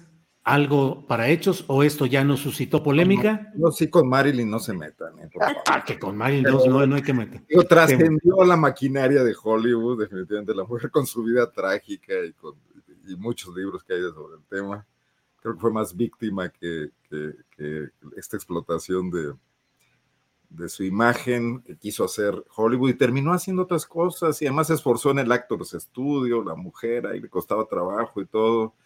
Y, y, luego, bueno, pues, Arthur Miller, que también fue un maltratador, pues a ser un gran intelectual de izquierdas, ¿no? Creo que ahí es más complejo el tema, ¿no? sí, pero no, no, no, hablo, no hablo de Marilyn como persona. Hablo de Marilyn como construcción mercadotécnica, comercial. Contra la que creo que ella se revela de alguna manera y casi con inconsciencia, ¿no? Hey, it's Ryan Reynolds and I'm here with Keith, co-star of my upcoming film If, only in theaters May 17th. Do you want to tell people the big news? All right, I'll do. it. Sign up now and you'll get unlimited for $15 a month and six months of Paramount Plus Essential Plan on us. Mintmobile.com slash switch. Upfront payment of $45 equivalent to $15 per month. Unlimited over 40 gigabytes per month. Face lower speeds. Videos at 480p. Active Mint customers by 531.24 get six months of Paramount Plus Essential Plan. Auto renews after six months. Offer ends May 31st, 2024. Separate Paramount Plus registration required. Terms and conditions apply if rated PG. Hold up. What was that? Boring. No flavor. That was as bad as those leftovers you ate all week. Kiki Palmer here, and it's time to say hello to something fresh and guilt-free. Hello Fresh. Jazz up dinner with pecan-crusted chicken or garlic butter shrimp scampi. Now that's music to my mouth. Hello Fresh. Let's get this dinner party started. Discover all the delicious possibilities at hellofresh.com.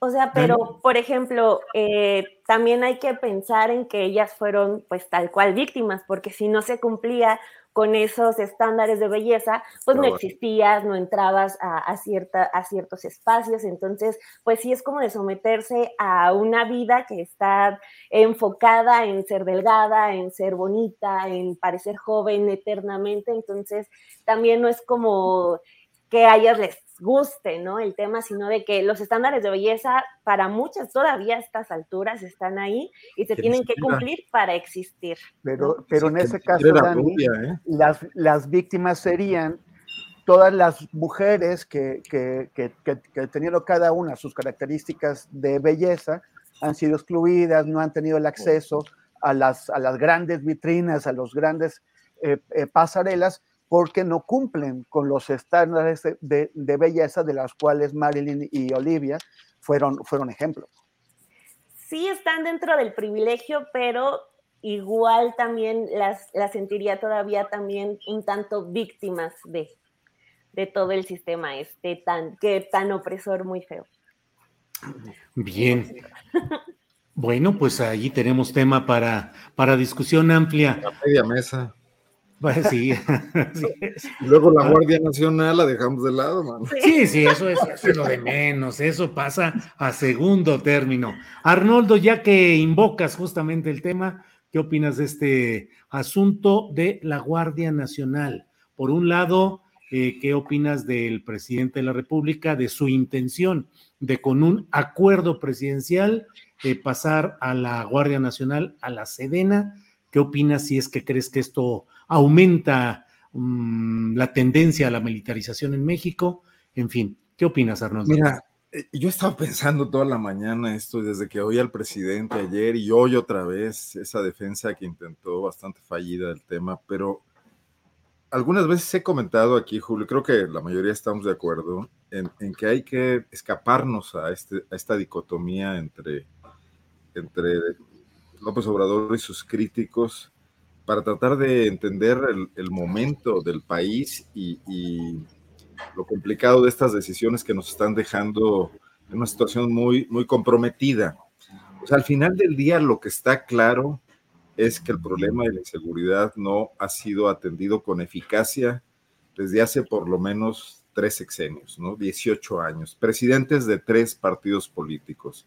Presidentes quizás espurios o comprometidos en su legitimidad como Calderón, que parte del problema pudo haber sido ese, el intento de legitimarse presidentes frívolos de una restauración priista que se dedicó a la corrupción, y hoy un presidente, el primero de izquierdas, con un compromiso social y con un intento de hacer las cosas distintas, pero que al final de cuentas está cayendo en lo mismo que criticó, como se ha señalado ampliamente y que ya no lo diré más porque lo podemos leer en todos los análisis que hay al respecto de, tirios y de troyanos, ¿no?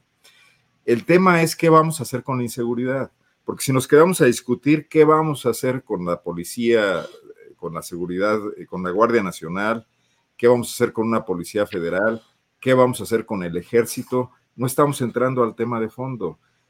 El ejército ni siquiera ha sido eficiente en el ataque a las bandas del crimen organizado. Lo vimos en el Culiacanazo, donde una absoluta error de inteligencia o improvisación, yo no, sé bien a bien cuál es el diagnóstico interno, eh, provocó una situación de riesgo para toda una comunidad, para una ciudad, pero además fracasó porque terminó por liberar al objetivo que tenían, ¿no? Eh, pero lo vemos en Michoacán, donde, bueno, pues la política del presidente de, no enfrentar a, evidentes transgresores que circulan y que además delinquen mediante esta presencia de fuerza criminal con autos blindados, eh, tanques hechos en casa o en caseros de alguna manera, eh, que obligan a ciudadanos a pagar cuotas, que enfrentan otras bandas, que cometen homicidios en enfrentamientos y que no son, eh, no hay manera, no hay ninguna táctica y, mucho menos una estrategia para que esa presencia militar o esa Guardia Nacional hoy en vías de militarización ejerza algún tipo de contrapeso, de control o una ruta que tienda a que ese problema vaya siendo, yo, yo no digo que eliminado de tajo porque no lo veo sencillo, digo, si ni Rusia, que es una potencia mundial, eh, frente a un pequeño país como Ucrania, está logrando la blitzkrieg o la guerra relámpago que Putin quería, pues menos veo aquí al ejército mexicano eh, trabado por muchas cuestiones, por, no sé, sus niveles de capacitación y de, de, capacidad de fuego y de enfrentamiento y de tácticas, etcétera, enfrentar a bandas decididas a todo y a veces mucho mejor armadas, ¿no?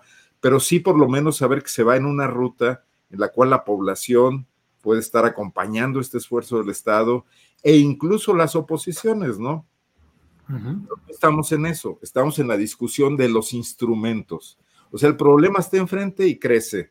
Y acá seguimos discutiendo si los instrumentos que eligió Calderón, que eligió Peña o que no eligió Peña, o que está eligiendo Andrés Manuel, son o no funcionales, olvidándonos del problema.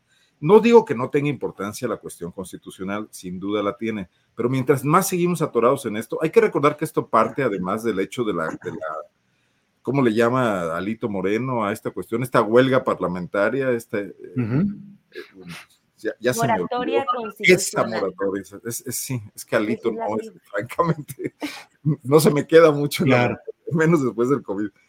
Pero si ya el presidente sabe eso y intenta otra cuestión, yo creo que al final del día tendríamos que estar anteponiendo el tema de qué hacer con la creciente inseguridad que ha venido creciendo de los estados con problemas hace 10 años a todo el país, donde vemos que entidades que no las tenían hoy tienen un gravísimo problema, ¿no? Y, Guanajuato es un caso, sí. Gracias, Arnoldo. Daniela Barragán, Daniela, eh, ¿cómo ves este tema de la propuesta presidencial de un acuerdo eh, sobre la Guardia Nacional? La reacción opositora y el hecho de que eh, pues todo hace suponer, ya el propio presidente de la República lo dijo hoy, que lo resuelva la Corte. ¿Qué opinas, Daniela? Creo que hay como, eh, tenemos eh, falta de voces que nos van a explicar la magnitud del problema, empezando desafortunadamente por el presidente, ¿no? Porque desde ayer y lo que comenta hoy, hasta él mismo está batallando y entrando en contradicciones al momento de explicar cuál es la intención de este decreto. Por ejemplo, ayer este dice que está en, sus facultades eh, de, como ejecutivo hacerlo y hoy dice, es que eh, sí va a ser el mando civil, pero va a ser en la Sedena, pero va a ser mando civil y de eso me va a asegurar. Y termina diciendo que, que tiene incluso un compromiso moral. Yo eh, pues aplaudo que tenga compromisos morales, pero a mí siempre me ha dado ese temor y, lo siento muy bien fundado, el de pues a lo mejor podríamos confiar en él como lo hace casi el 70% según las encuestas de popularidad, a lo mejor podemos, eh, se puede confiar mucho en el presidente López Obrador y decir, va a hacer un buen uso de, de, esa decisión, de ese decreto que pueda hacer, pero ¿qué pasará en 20 años cuando ya no esté, o cuando ya obvio no esté él gobernando ni nadie de su equipo y seamos víctimas de ese eh, temoroso péndulo, ¿no? De que después de que gobierna la izquierda viene ahí un gobierno de derecha con un mecanismo como ese, ¿no? Por completo militarizado. Entonces, ahí siento que él batalla en eso, pero por otro lado, si estamos como huérfanos buscando a alguien que nos explique, están eh, los este colectivo, este que se llama Seguridad sin Guerra, que lo tiene capturado eh, Denis Dresser u este otro activista que sale del 132 y que confunde a, a Madero con, con Martí, un relajo ese colectivo que creo que también ya se quedó como un poco, un poco sin legitimidad.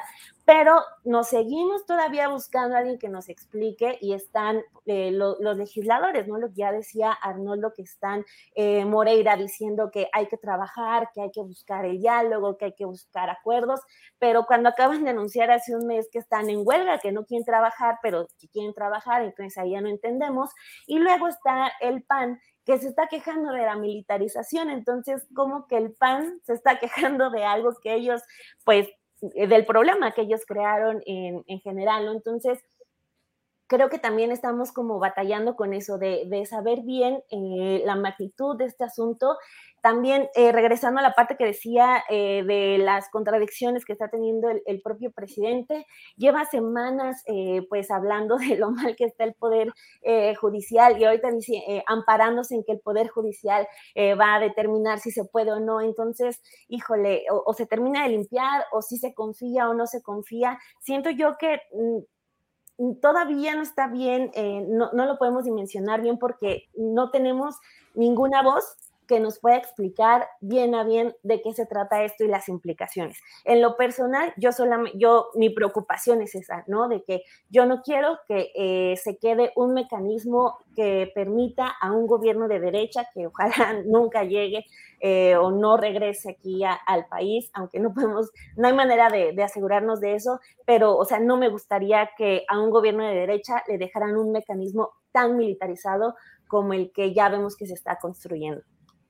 Gracias, Daniela. Temoris Greco, ¿qué opinas de este tema? Eh, un poco, y espero no malinterpretar lo que dijo Arnoldo Cuellar, un poco Arnoldo dice, bueno, no discutamos tanto, entremos a la instrumentalización ya de hacer cosas. Yo no sé, Temoris, si te parece que lo que debería hacerse es empujar pues una opción de la Guardia Nacional a la Sedena o si debiera de discutirse profundamente por las implicaciones que puede tener una decisión de ese tipo. Temoris, por favor. Bueno, yo, yo definitivamente creo que se tiene que discutir todo. Y, y, a, mí no me, no, yo no creo, o sea, hay varias rutas por las, por las, por las cuales llegar a, a, a un lugar y no, no me parece que la militarización o continuar o profundizar la militarización sea el que, el que nos conviene. No sé, o sea, yo veo la.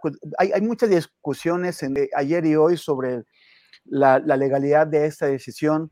Eh, yo, o sea, de, la manera más sencilla, leo la Constitución y la Constitución, dice que la Guardia Nacional está adscrita a la, Secretaría del Ramo de Seguridad Pública y el presidente, ya ni siquiera con una ley, porque tiene los votos en el Senado y en la Cámara de Diputados para cambiar la ley, no para cambiar la constitución, pero sí para cambiar la ley.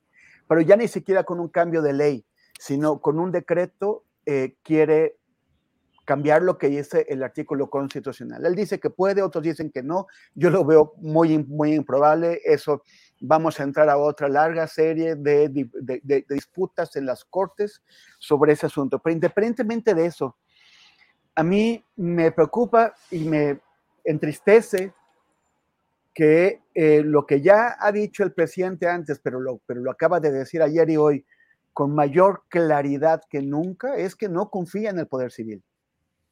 O sea, el, to, todos los presidentes naturalmente están preocupados por qué va a pasar con su legado, cómo garantizar que su legado permanezca y que su sucesor no lo desmonte.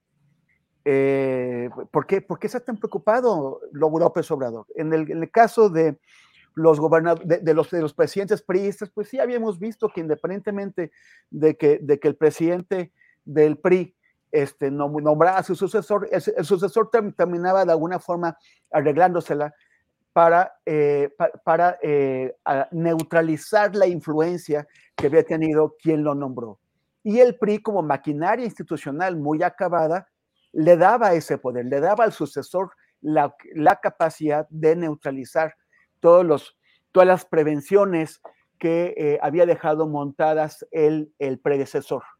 En el caso de Morena, pues Morena ni siquiera ha logrado constituirse como partido político, no, no tiene un padrón electoral en el que, en el que Morena confíe, no tiene, eh, eh, o sea, sus, sus cuadros ahora que vimos la elección de los, de los integrantes de su Congreso Nacional, pues eh, gente de otros partidos políticos que está actualmente en otros partidos políticos o que, o que se acaba de, de, mover a Morena, logró operar para, eh, para, para dejar a sus posiciones en perjuicio de los fundadores y de la gente que creó Morena y que la fortaleció y que, y que la convirtió en, en, la, en la maquinaria que, que, es ahora. Esto, esto pues se, se, se, lo están quitando.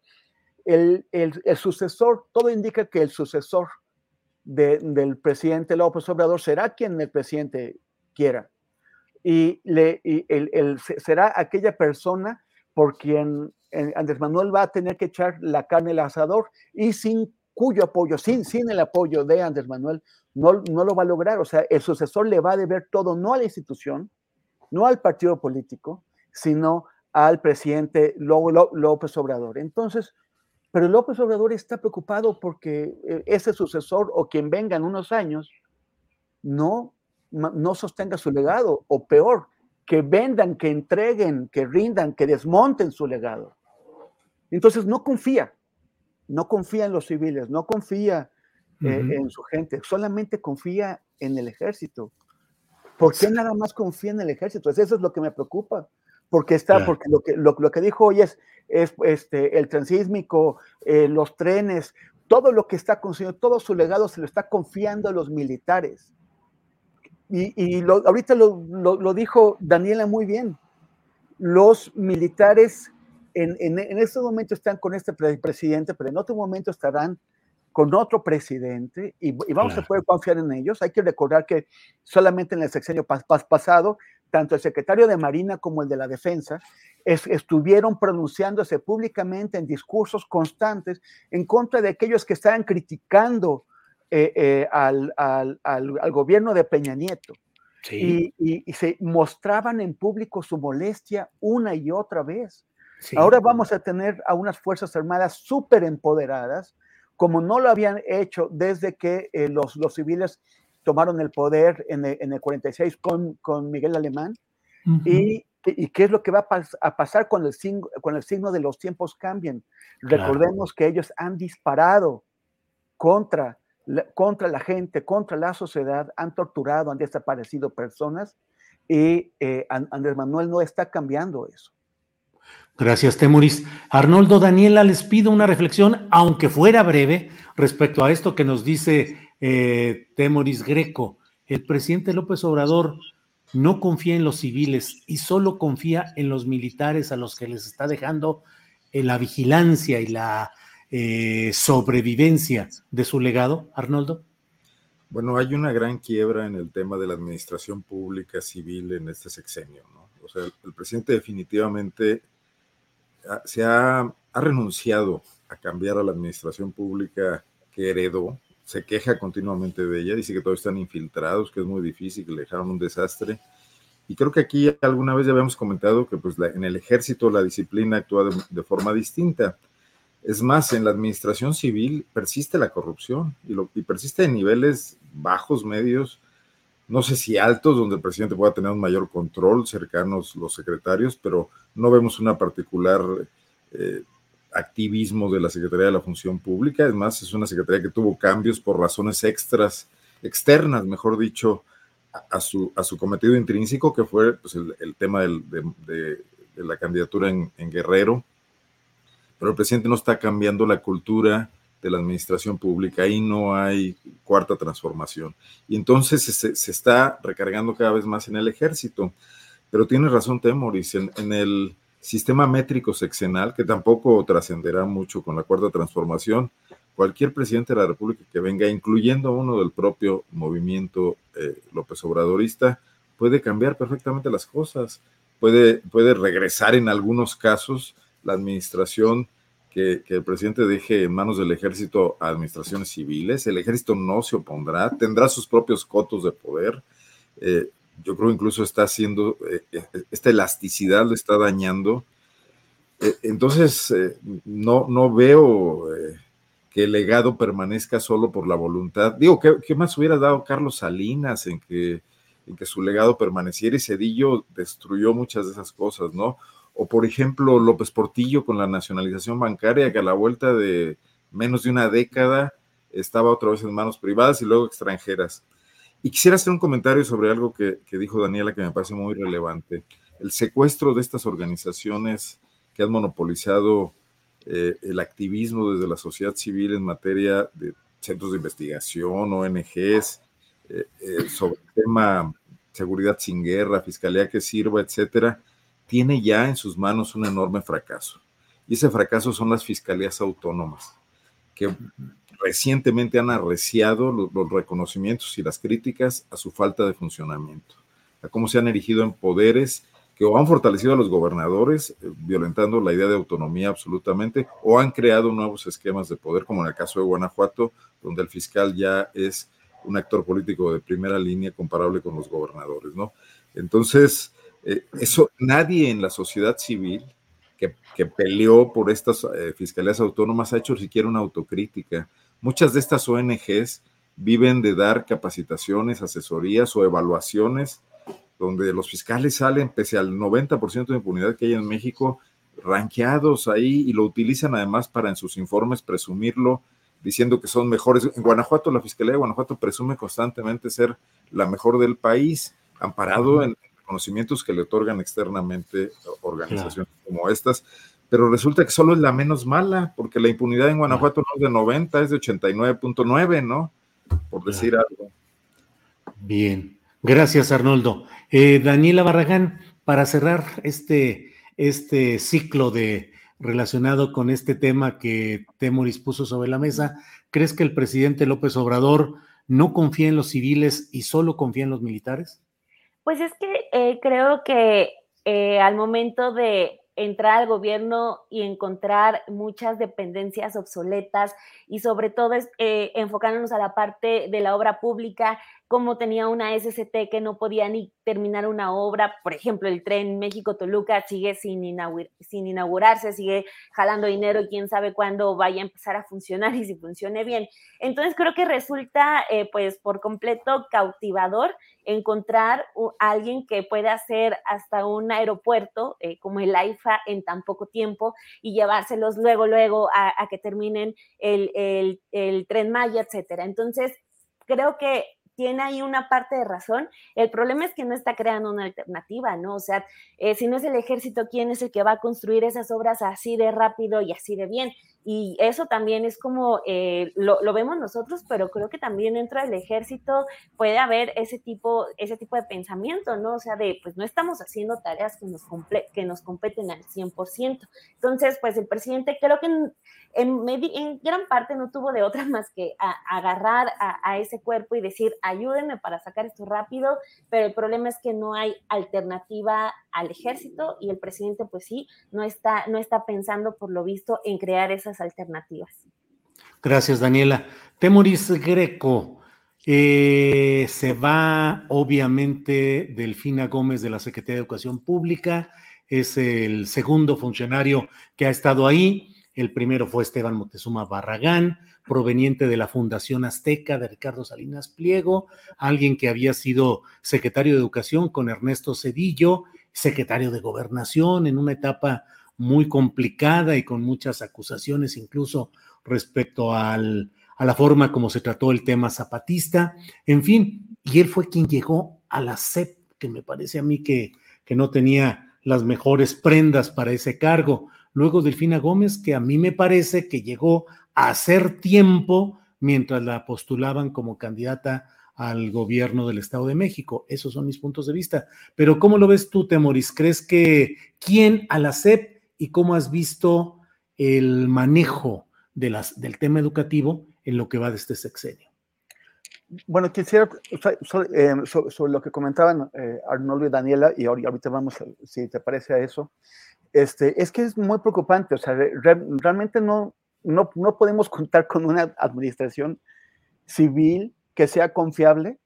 En, un, en, una, en, una, serie que vi sobre una periodista en Japón que, que descubre algo sobre un, un, tema de, corrupción, el, el, fondo es que los funcionarios civiles japoneses están orgullosísimos de, de ser eso, de parte de, del, del funcionariado eh, civil, y sienten que hay un, que tienen un inmenso compromiso y responsabilidad para con la patria, para con la nación, para con la gente. Y cuando los involucran en un tema de corrupción, no pueden con ello y, bueno, spoiler, tápense los oídos, pero pues el, el, el, el aquí la, la, víctima termina suicidándose porque no puede con, con eso, no puede, eh, no, no, lo, no, lo, consigue.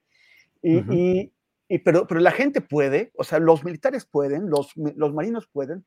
He estado conversando, o sea, he tenido dos conversaciones con, con, gente que está en el sector privado, pero que está cerca, o sea, que trabaja con temas de aduanas y con temas de puertos.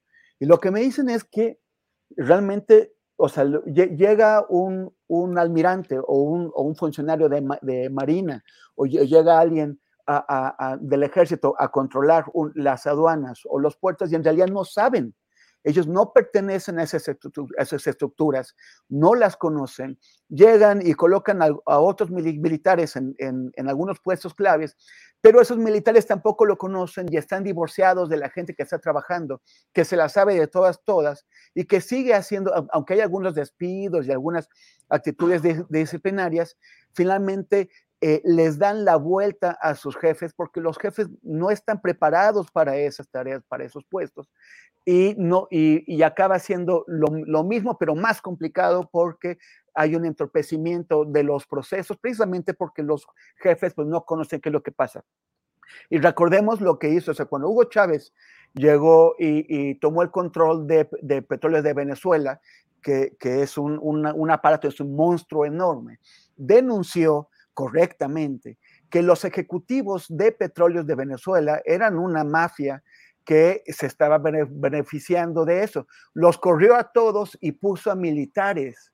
Y los militares hicieron pedazos petróleos de Venezuela porque no estaban preparados para una para, para, para, para, tener funciones hipercomplejas como las que tiene esa, esa empresa, Petróleos de Venezuela se fue al piso y además, los mismos, los, mismos militares cambiaron unas cadenas de corrupción por otras cadenas de, corrupción. Por eso, eh, quienes hemos ido a Venezuela nos hemos asombrado al ver cómo un país que es, el, es uno de los mayores productores de, bueno, es el mayor productor de, de, hidrocarburos del continente, la gente tiene que hacer colas de tres días, una semana para poder llenar el tanque de, su coche.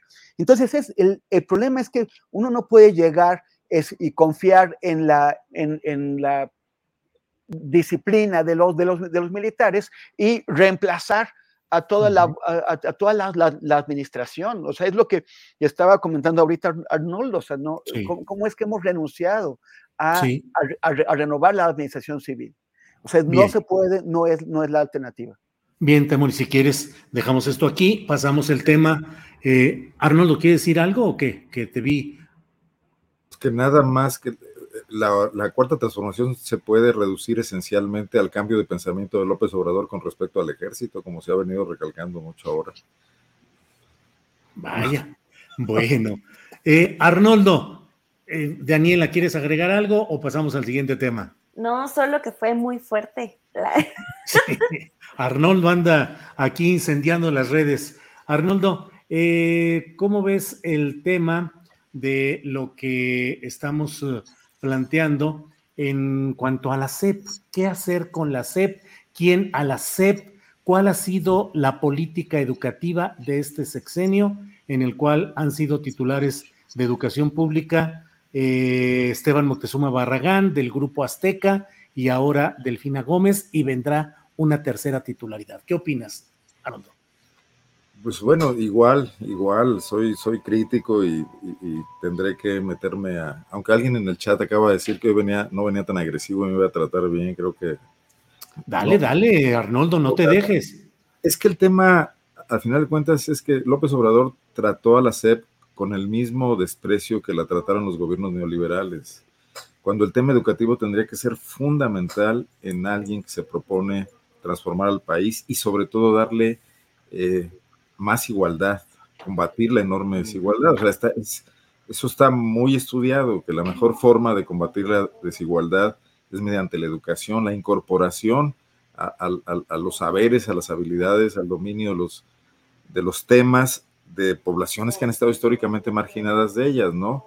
Entonces, e, era fundamental tener a un educador en la, en la SEP con un plan de largo plazo. Sé que se atravesó la pandemia, pero eso no, no, antes de la pandemia estuvo ahí Esteban Moctezuma, un burócrata encumbrado de las familias mexicanas de élite, estas que tanto critica Viri Ríos, que cuando pasó por la Secretaría de Gobernación, y mira Julio que a mí me tocó de cerca, porque en esa época yo dirigía el periódico El Nacional de Guanajuato, y estuvimos esperando durante meses el cambio del director del Nacional de México, que estaba una gente que había puesto carpizo y que había hecho un desastre total en el periódico, y la nueva administración de Cedillo con Esteban Moctezuma no lo cambió, hasta que llegó Chuaifet como secretario de Educación, hizo cambios en el Nacional, que de por sí estaba el periódico, ya sabes, en medio de la, de la desincorporación aquella, y cuando Salinas Precisamente ofreció un peso por el periódico y, creo que no se lo vendieron. Eh, entonces, Moctezuma no tiene una trayectoria de eficacia.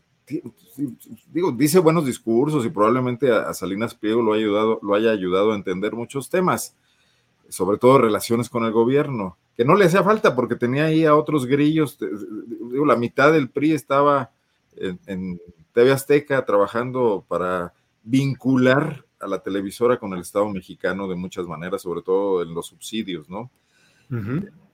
Pero entonces, ¿de dónde sacamos que Esteban Moctezuma, que no es educador y que no es buen político, iba a poder hacer algo?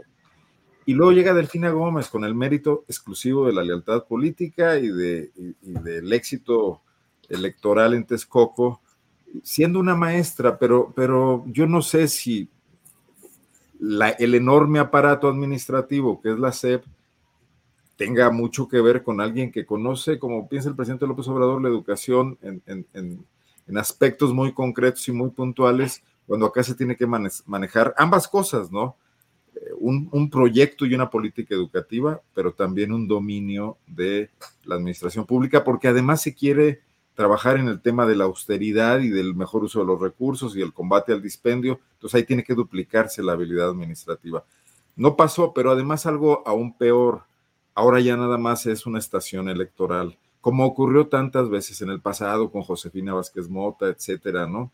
Entonces, eh, pues ahí tampoco hay ningún cambio decisivo en las decisiones que toma el presidente de la República. Porque si el presidente hubiera designado a alguien con un plan y ese alguien se hubiera equivocado, hubiera sido incompetente, sería otra cosa. Pero yo creo que desde la presidencia de la República se optó por no usar a la SEP o a la educación pública mexicana como un instrumento de cambio. Gracias, Arnoldo. Daniela Barragán, ¿qué opinas sobre este tema de la SEP, sus titulares que han sido Esteban Moctezuma y Delfina Gómez y lo que venga? Ya viste todo este episodio en el cual eh, una filtración supuesta publicada por un columnista, hizo toda una serie de ruidos que, bueno, eh, hoy el propio presidente, sin desmentir explícitamente esas filtraciones, pero dijo que la titular del, del CONACID, eh, ahí donde está, tiene mucho que hacer y tiene mucho que cumplir. ¿Cómo ves todos estos enredos, Daniela? Primero creo que el, colega eh, de que publica la, filtración tiene ya que actualizar su directorio de fuentes porque ya, ya van varias que, o sea, porque, o sea, con Peña y también eh, eh, al inicio de esta administración como que le estaba atinando a varias, pero ahorita ya va en picada, entonces nomás anda como alborotando, así que mejor ya que actualice ahí las fuentes para que, para que le vaya mejor, pero en el tema, en el tema de la CEP, este, yo creo que eh, sí ya es necesario que, el presidente ponga a alguien eh, que se dedique de lleno a esa, esa oficina, que es muy importante. O sea, por ejemplo, lo digo porque pienso en, en Moctezuma Barragán que desde que llegó fue así como de, pues sí, el, amigo de Salinas Pliego, eh, recordando que Salinas Pliego también tiene un negocio con escuelas, con orquestas, que esto, en los que está metido la SEP de lleno. Digo, no se informó, hay ningún conflicto de interés, pero bueno, este, eh, parece que el señor solamente utilizó, eh, Moctezuma Barragán solamente utilizó la SEP para poder colarse al puesto que tiene, que es allá, pues es el representante de México en Estados Unidos, tampoco es un cargo menor, y honestamente, pues eh, yo no he visto a, a, Barragán hacer algo. Eh, digo, ahorita está todo el tema de, lo del TEMEC, el pleito, esto y aquello, pero ni un, ni un posicionamiento, al menos por compromiso. Entonces, pues yo creo que ya el, señor está muy contento, eh, ya, ya que se mudó a Estados Unidos, pero bueno, viendo, viendo la SEP como una especie de catapulta para llegar a algo. En el caso de, de la maestra Delfina, también desafortunadamente siento que encaja en lo mismo, porque desde que fue nombrada titular de la SEP, todo el mundo sabía que iba a llegar el momento en el que ella dejara el puesto para irse a la gobernatura del Estado de México. O sea, sí, se hicieron las encuestas, esto, pero todo el mundo ya sabíamos, es más, desde 2017 que, que le gana a Alfredo del Mazo, ya sabíamos que Delfina iba a volver a competir porque no había nadie más y porque el presidente confía por completo en ella. Entonces, digamos, sí fue como un puesto de transición también el de la titularidad de la SEP y creo que sí ya es necesario que se ponga alguien que no quiera llegar a otro lado, que ya eh, se ponga a atender eh, bien a bien las causas educativas, porque, por ejemplo, pues ahorita de, lo que hizo la maestra Delfina, pues sí están algunos programas por ahí de, eh, la verdad, muy minúsculos, nada, nada que tenga repercusiones a nivel nacional. Entonces sí se necesita muchísimo más ambición, una persona que no sea gris. Y, y me refiero a ambición para bien porque, por ejemplo, Moctezuma Barragán se me hace un nombre ambicioso para mal.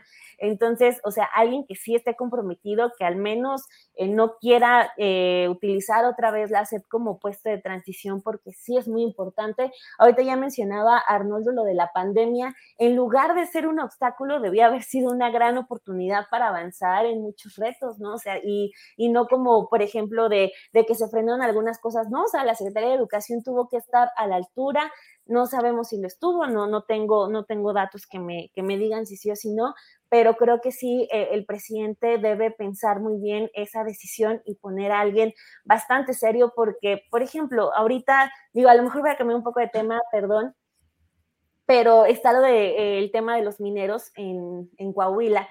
Y a mí sí me desespera un poco que, por ejemplo, sea el presidente el que tenga que estar dando las explicaciones cuando, pues, la Secretaría del Trabajo lleva sin dar información sobre el tema desde el 6 de agosto, o sea, desde que ocurrió el, siniestro, se anda, no, en su cuenta de Twitter está, está desaparecida. Entonces, o sea, necesitamos a alguien que no esté eh, dependiendo de que el presidente explique, de que el presidente use la mañanera para hablar de lo que se hace, sino alguien autónomo y alguien con mucha fuerza. Creo que ya a alturas la SEP se lo merece. Sí, la SEP se lo merece. Gracias, Daniela. Temoris Greco, tu análisis sobre este tema de la SEP, sus anteriores titulares, bueno, Delfina que todavía está formalmente, pero ya va de salida, y pues toda la discusión que ha habido acerca de cambios en el modelo educativo, las propuestas de Marx Arriaga para libros de texto, eh, la versión de que llegaría la directora del CONACID, en fin, ¿qué opinas de todo este tema, Temoris? Bueno, mira, pues hablando sobre los militares, y no, no es cierto.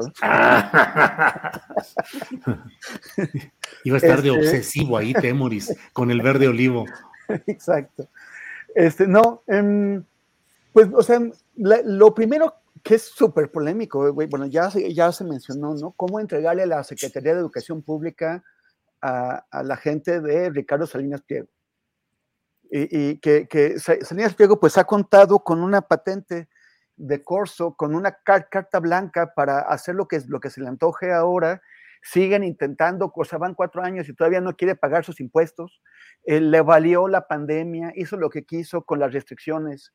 Eh, le, atacó a través de su títere Javier Alatorre, atacó directamente a López Gatel y la estrategia nacional ante la emergencia de la, de la, pandemia, pidió no hacerle caso, ha hecho todo tipo de tropelías y a través de Esteban Moctezuma le, le dieron primero la educación pública y luego pues la estratégica, el muy estratégico con, con consulado en, en, Washington para que tenga derecho de, de, de, de intervenir directamente a través de, su personero en las relaciones que, que, que, tienen México y Estados Unidos. Eso es terrible. Pero, y luego ponen a la maestra Delfina, que pues ya se ha dicho suficiente, están, está preparando su candidatura. El, y que, ¿cuáles son las grandes iniciativas de este gobierno al respecto de la educación. lo, más, lo que más ha habido, lo más importante, es, pues ya lo mencionaste, de Max Arriaga, que es, este, pues este, es el único que ha tenido iniciativa en la SEP para hacer algo y es tal vez el menos indicado para hacerlo. Es una persona con una preparación dudosa, que además ha hecho comentarios misóginos que hay, hay videos, cualquiera de, las personas que nos escuchan puede buscarlos. Una vez dijo, por ejemplo, que si las mujeres querían cambiar el sistema machista, tenían que ponerse a leer libros. O sea, para él, las mujeres no han leído libros y por lo tanto tienen que esperarse a leerlos antes de intentar cambiar el machismo que predomina en nuestras sociedades, del cual evidentemente él es un, ejemplo. Y, y, ese que eh, se, se aventó a, cambiar los libros de texto, eh, pidiendo colaboraciones gratis a los artistas, poniendo eh, con, un montón de, cuestiones que han sido pues eh, repudiadas por, por, los expertos. Y eso es todo lo que hay en la educación. O sea, ¿dónde está la cuarta transformación en materia de educación?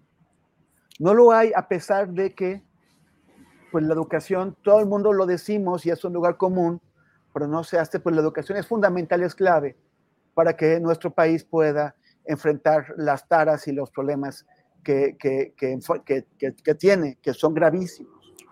Eh, solamente vemos las negociaciones con, con, los sindicatos, con la coordinadora y con el sindicato, y, y, conflictos, y, pero, pero no hay una gran reforma. La, la, la, la reforma que intentó Peña Nieto, que era contraria, bueno, pues esta lo que hizo fue eh, descalificarla, fue, fue, fue, con, fue echarla para atrás, pero no hay una reforma. Y, y, eso es lo grave, ¿no? Estamos, o sea, finalmente acaba la CEP convirtiéndose en una parada política eh, para, para Moctezuma o para Delfina y no, y no vemos otra cosa. Claro.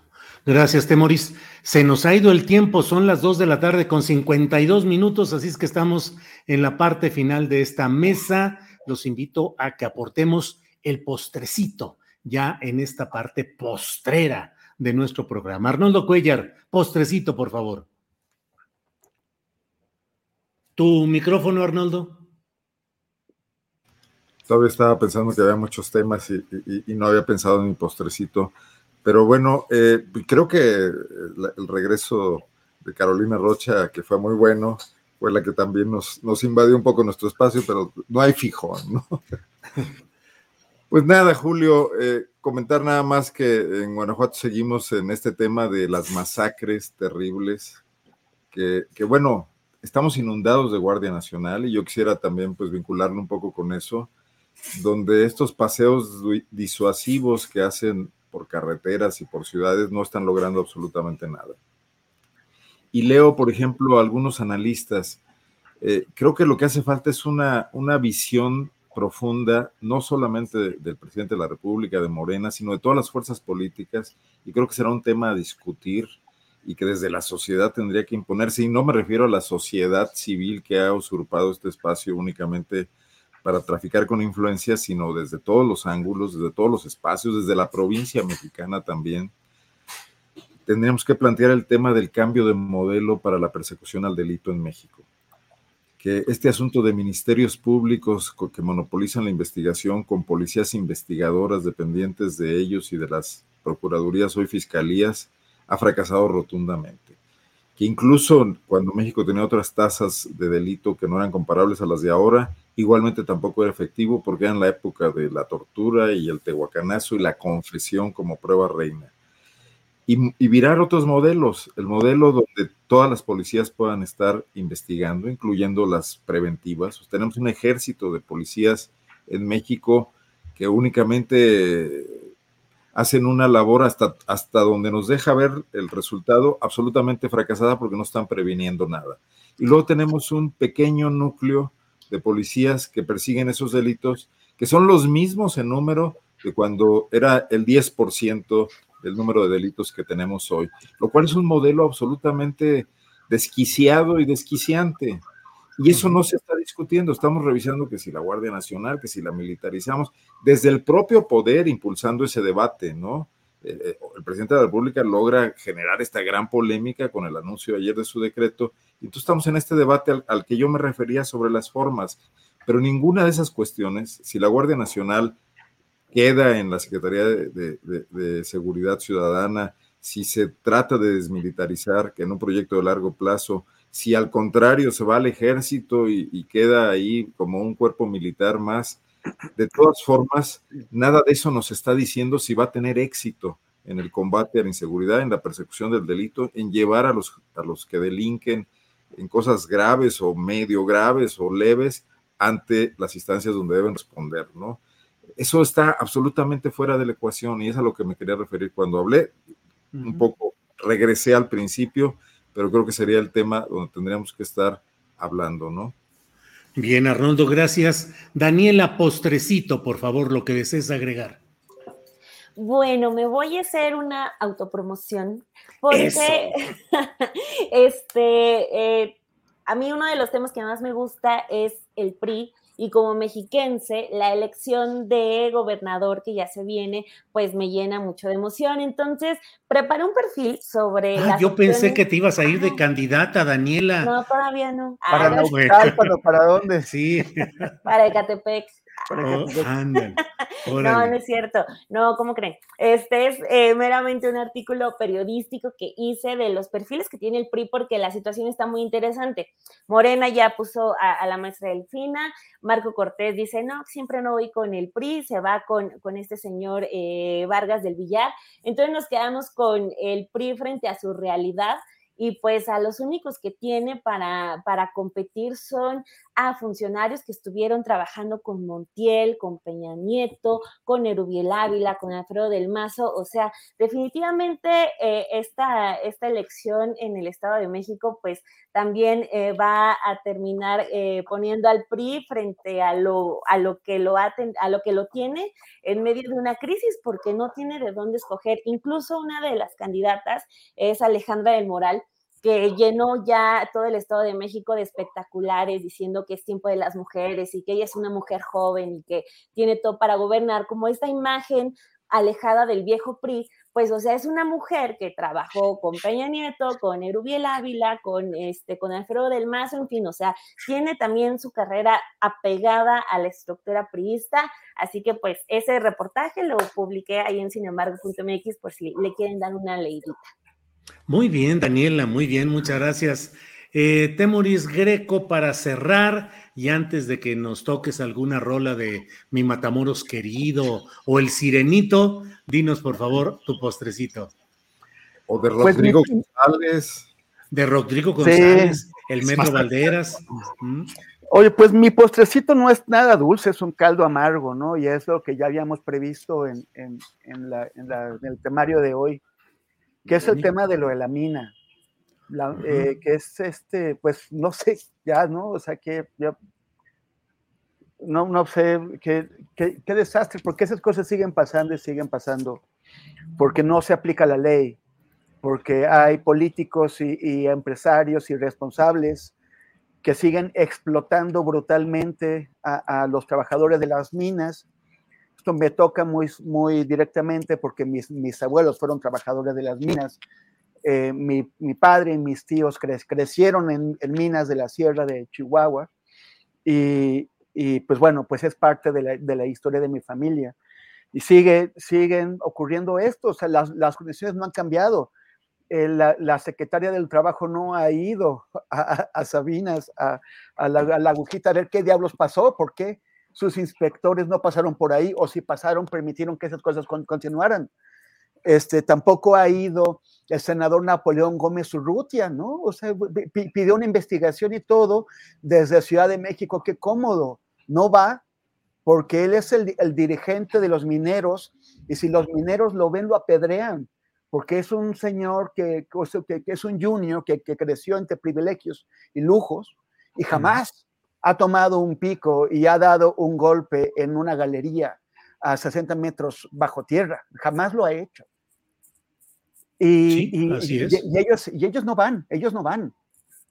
Pero, o sea, hay muchas responsabilidades aquí, pero además está en particular la de la estructura caciquil que predomina en el estado de Coahuila. Aquí necesitamos al querido Arturo para que nos dé más luces.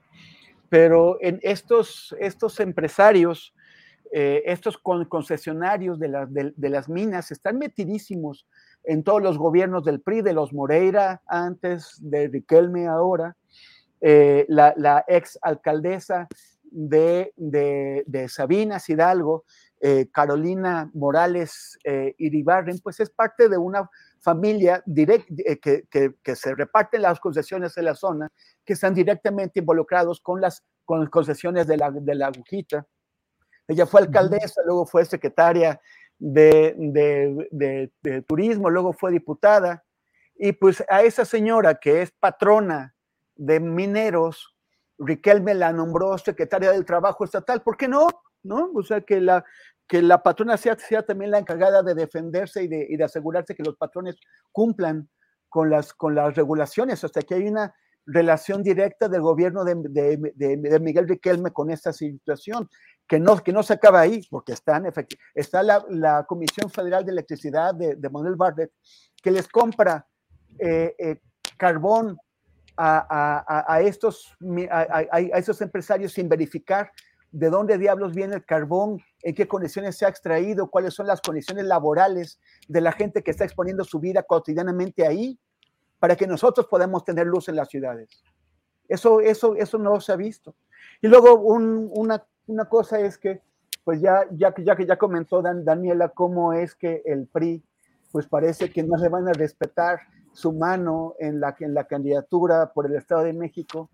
Si, si el PRI pierde el, el, el, Estado de México porque queda con Morena o de, rebote, o de rebote con el PAN, si esto, esto, este escándalo que le pega directamente al gobierno de Miguel Riquelme termina quitándole el PRI también eh, o, o eh, condenándolo a la derrota el próximo año en Coahuila, pues se va a quedar, como habíamos dicho ya, en el partido duranguense institu institucional, gracias sí. a la generosidad del PAN porque el, PAN tenía la gobernatura de Durango y se la cedió y le cedió la candidatura al PRI.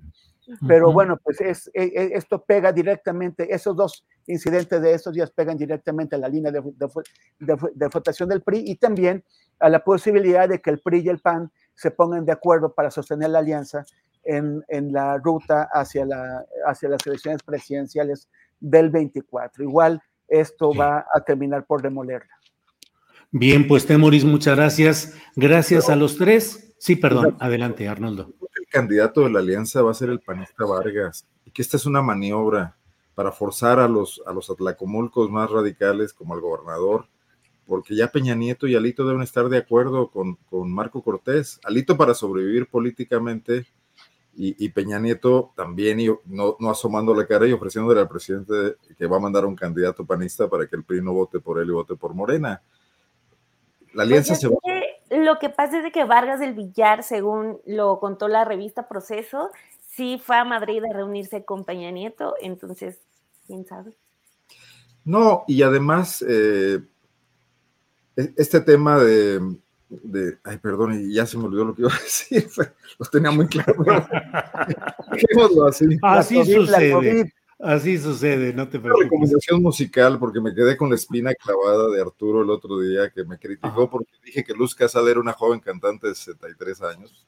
Ajá. 62. Oh, ¿Han, escuchado a, ¿han, ¿Han, escuchado a Silvia Pérez Cruz? No. no. Ah, se lo recomiendo mucho. Y a la audiencia también. Okay. Catalana, que tiene una versión de Cucú Paloma, y tiene una versión de aquella canción de Leonard Cohen que es sobre un poema de Federico García Lorca, que se llama, ay, no me voy a acordar, se llama, lleva este vals. Ajá. Take this yes. waltz. Sí, Hay interpretaciones de Cucurrucucú Paloma muy buenas, desde luego la del brasileño Veloso, eh, por una parte, por otra la de Juan Diego Flores, el gran tenor peruano, que Esto solo fondo, Julio. Perdón, sí, sí, sí, sí, sí, ya me imagino. Luego está además cantando en una cantina, es, es espléndida la versión. Silvia Pérez Cruz. Silvia Pérez Cruz. Bueno, pues uh, ya entramos al terreno, Daniela, como verás, de las complacencias musicales, pero ya estamos en la parte final. Son las 3 de la tarde con 5 minutos, no se vayan, que enseguida está eh, Adriana Buentello con más información. Por lo pronto, Arnoldo, gracias y buenas tardes. Saludos. Daniela, gracias. Buenas tardes. Hasta luego. Gracias por la invitación y den like. Den like. Temoris Greco, gracias y buenas tardes. Pues sí, pues síganos, síganos en nuestras redes, este, eh, síganos arroba Temoris en, en Twitter y en Instagram y facebook.com diagonal Temoris en obvio Facebook. Gracias, Dani, gracias, Arnoldo, y gracias, Julio. Nos vemos el próximo martes. Nos vemos, gracias, buenas tardes. Y no se vaya porque ya estamos de inmediato con Adriana Buentello, que ya está presente aquí. Adriana, si yo tuviera, eh, ¿cómo se llama? Alzheimer, si ya lo tuviera, pues te diría de nuevo feliz cumpleaños, pero ya lo dije hace rato, pero no está de más recordar que hoy nuestra compañera eh, Adriana Buentello cumple años y estamos todos de manteles largos virtuales, aunque sea a la distancia, felicitando a Adriana. Ya estamos aquí, Adriana. Pero no, no, por decreto presidencial yo ya no cumplo años. Ya. Ya no, así, bien, bien hecho. Descumpleaños, descumpleaños. Así estoy como, como Alicia en el País de las Maravillas. hoy es mi no cumpleaños. De hecho, el decreto presidencial abarca para también acá a la audiencia, a los que les convenga, que desde que inició la pandemia hay que para atrás el relojito. Esos tres años no existen, son de chocolate. Eso, muy bien. Y se me hace que ya completaste tu agenda de fin de semana porque vi alguna gente por ahí apuntándose para, para ir a comer o a cenar o algo así, Adriana. Pues ya algunos colegas, algunos amigos, sí ya este, sacaron la invitación y como ya tenemos posibilidad de hacer más cosas, pues sí, este, pues muy emocionada por eso, porque la verdad es que estos últimos dos años, este, dos, tres años ya casi, la verdad, ya ni me acuerdo, pero desde que salimos de la octava, que fue en 2000 20, o sea, marzo, de, o sea, fue agosto de 2020, 2021, bueno, no hasta ahorita, dos años y cachito, pero pues no poder hacer muchas cosas, este, ni ver a, personas y, a mucha gente que pues tenía ya tiempo que no veía, así que me va a dar mucho gusto por ahí andar, este, eh, pues de fiesta, Julio. Bien, bien, bien, merecido. Adriana, ¿qué nos queda? ¿Qué información queda pendiente? Pues hay varias cosas, Julio, porque la política, ya sabes, no descansa, pero uno de los temas también que hemos dado seguimiento, por un lado, es estos martes del jaguar con la gobernadora Laia Sansores. Y pues se va a tener que guardar esos audios, Julio, porque fíjate que Alejandro Moreno, el presidente nacional del PRI, pues obtuvo suspensión definitiva contra estos audios.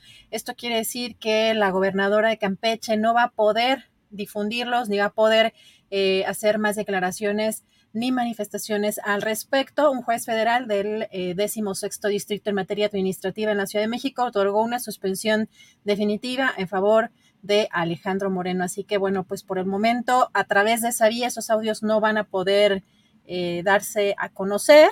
Y em, pues otro tema también, Julio, que eh, hablando de la Guardia Nacional y de estas pues no sé si em, contradicciones de lo que dijo hoy el presidente sobre la Guardia Nacional y que todavía estarían buscando la manera de, eh, pues de sacar una ley eh, o de poder eh, inscribir a la Guardia Nacional a la Sedena sin violar la Constitución y sobre todo que el presidente ya sabe que pues va a encontrar obstáculos en el Congreso, pero fíjate que hoy precisamente el, em, el em, perdón, la Alianza Va por México, eh, pues a través de Rubén Moreira, el coordinador de la bancada del PRI en San Lázaro, pues dio a conocer que van a mantener esta moratoria constitucional.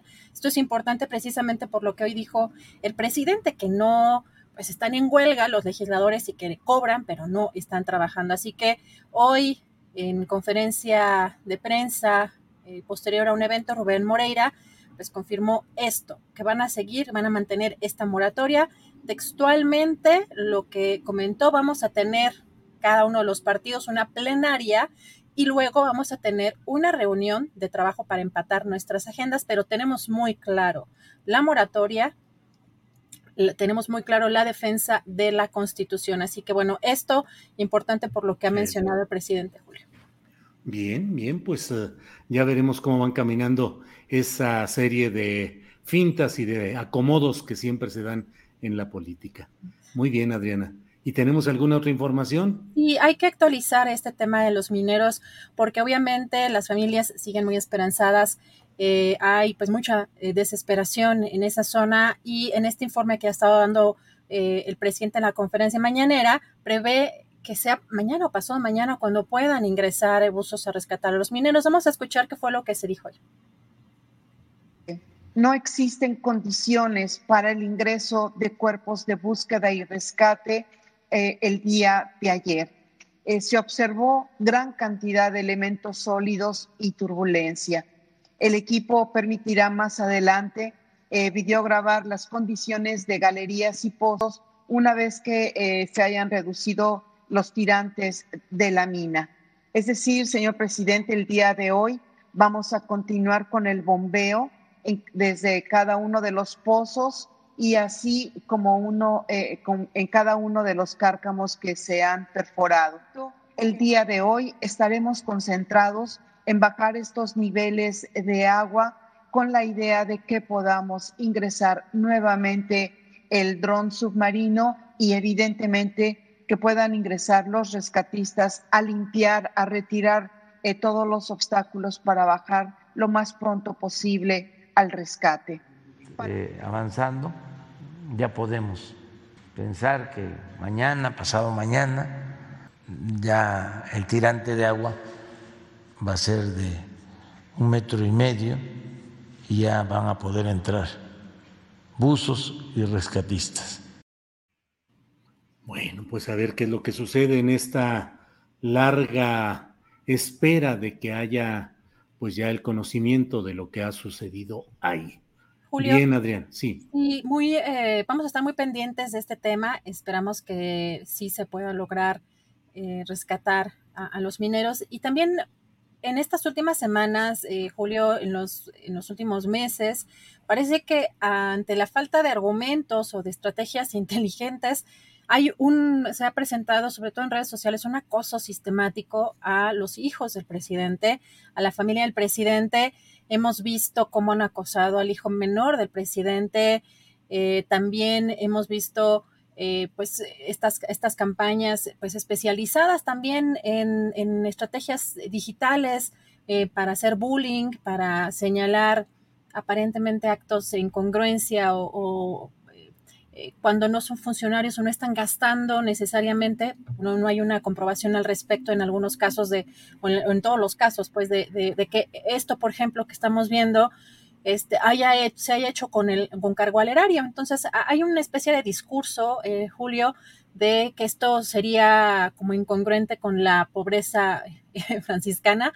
Y yo creo que es importante también mencionar que hay pues ya incluso funcionarios o en el caso de legisladores o la legisladora, la senadora Xochitl Galvez, que están pues involucrados en un espionaje o en un acoso eh, que, parece pues muy impactante porque es un ciudadano hasta donde sabemos pues hasta ahorita no es eh, eh, José Ramón el hijo del presidente uno de los hijos del presidente no es funcionario actualmente y podría tener quizá temas pendientes en, en, quizá en otros rubros pero particularmente en esto y buscar vigilar esos movimientos o pues sí es parece escandaloso, Julio. Fíjate que eh, se dio un intercambio de tweets porque, eh, por un lado, bueno, al principio precisamente José Ramón, y además es que independientemente si estamos en favor de un lado o del otro, no, no tiene nada que ver, sino es eh, cómo se está una funcionaria o cómo está espion, espiando o está acosando a un ciudadano y aquí eh, José Ramón pues puso, dejen de acusar, dejen de calumniar con sus telenovelas chafas y aseguró en uno de los tweets, porque incluso involucró Julio a una periodista de Televisa, Denise Merker, puso en este tweet eh, que pues también había ido eh, equipo de la periodista Denise Merker, que posteriormente está fijado en, el, en, el, en la cuenta de Twitter de Denise Merker, ella desmintió que sea alguien de su equipo quien está en esa o quien estuvo en ese lugar, pero quien sí reconoció que estuvo allí, Julio, es Ochil Galvez. Y vemos eh, que sí, dice, sí estuve fuera de la casa gris, que le llaman eh, así a esta eh, casa donde pues rentaron la familia, el hijo y su, el hijo del presidente López Obrador y su familia. Me responsabilizo mis acciones, no como usted tenga agallas y asuma que incurrió en conflicto de interés al vivir en la casa de un alto ejecutivo de Baker Hughes, empresa que mantiene contratos millonarios con Pemex. Deje de victimizarse. Lo que aquí, Julio, te pregunto también porque llama mucho la atención, que independientemente de que fuera ese el caso, pues, se puede dar ese tipo de acoso, de espionaje. Eh, por parte de una legisladora, en este caso de Xochitl Galvez. ¿Cómo ves tú este tema? Porque sí resulta impactante, eh, pues si no siendo funcionario, ¿no? Pues son dos temas eh, eh, que tienen sus bemoles, como luego se diría. Desde luego hay un acoso, desde luego hay una insistencia en revisar, en insistir en los viajes, en las visitas, en los lugares a donde van a comer o a asistir los miembros de la familia del presidente López Obrador. Por otro lado, recordemos que en la política mexicana ha habido siempre una insistencia en revisar la evolución patrimonial y el estilo de vida de los miembros de las familias presidenciales y de las familias del poder político en general. Es lo mismo que sucedió con los hijos de eh, Marta Sagún, con los hijos, las hijas de Vicente Fox, con los hijos de Miguel de la Madrid en su momento, eh, con la familia extendida de José López Portillo, es decir, no solamente su familia directa, sino también relaciones personales que él sostenía. En fin, ha habido siempre ese tipo de cosas. Y sí, están estas fotografías, están otras, Adriana, en las cuales eh, es vista la embajadora de México en Reino Unido, eh, que está ahí acompañando a un hijo, al hijo menor del presidente López Obrador, no se sabe decir, no vi yo si exactamente es en algún lugar de, de, algún vuelo de Reino Unido a algún otro lado, pero bueno, pues están las fotografías y donde se le ve a ella cargando una mochila y quien lo informa dice por qué la embajadora eh, le carga la mochila al hijo del presidente López Obrador, pero mm, pues la verdad es que mm, hay una, eh, pues hay una lupa ciudadana constante sobre los miembros de las familias del poder y sobre sus evoluciones patrimoniales y sus actividades públicas. Forma parte de esa realidad nacional, Adrián.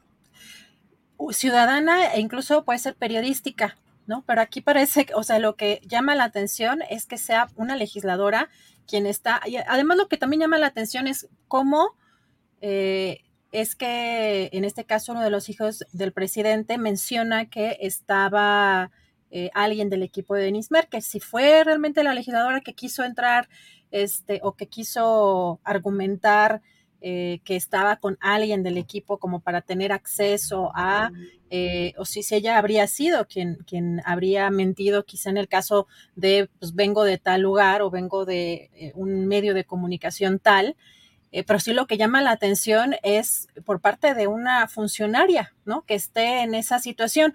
Lo periodístico, pues indudablemente, como dices, el ojo tiene que estar en precisamente en la evolución patrimonial de, los personajes. Pero bueno, llama mucho la atención aquí este intercambio eh, de tweets y sobre todo que buscan, o parece que buscan insistir en pues una casa que no, no le lograron quizá demostrar la pues el, beneficio real, ¿no? El, beneficio real o el costo real, como, y, lo quieren comparar con el tema de la Casa Blanca, y pues parece que nomás no hay de, de dónde, y, pues buscan en, evidenciar a, los hijos del presidente con un supuesto o incongruencia en este caso de la pobreza eh, franciscana, pero eh, sobre todo para en el caso de los menores, en el caso del hijo menor del presidente, eh, sí muy lamentable el acoso y el, bullying del que ha sido objeto y eso pues sí es, sí es, sí es de condenarse. Bien, pues así están las cosas en este nuestro México agitado, convulso y muy movido.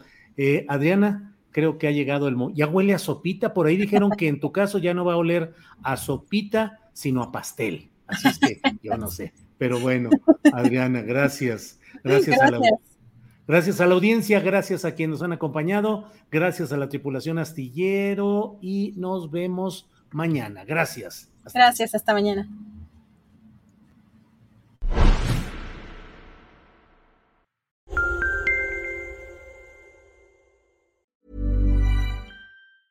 Hey, it's Danny Pellegrino from Everything Iconic. ¿Ready to upgrade your style game without blowing your budget? Check out Quince. They've got all the good stuff shirts and polos, activewear, and fine leather goods, all at 50 to 80% less than other high end brands.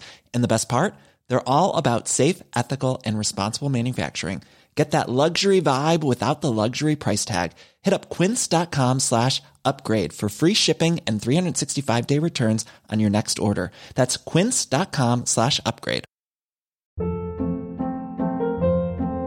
Hold up. What was that? Boring. No flavor. That was as bad as those leftovers you ate all week. Kiki Palmer here, and it's time to say hello to something fresh and guilt-free. Hello Fresh. Jazz up dinner with pecan-crusted chicken or garlic butter shrimp scampi. Now that's music to my mouth. Hello Fresh. Let's get this dinner party started. Discover all the delicious possibilities at hellofresh.com.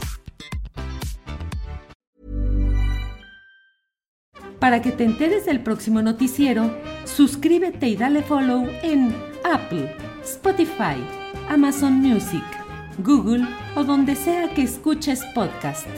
Te invitamos a visitar nuestra página julioastillero.com.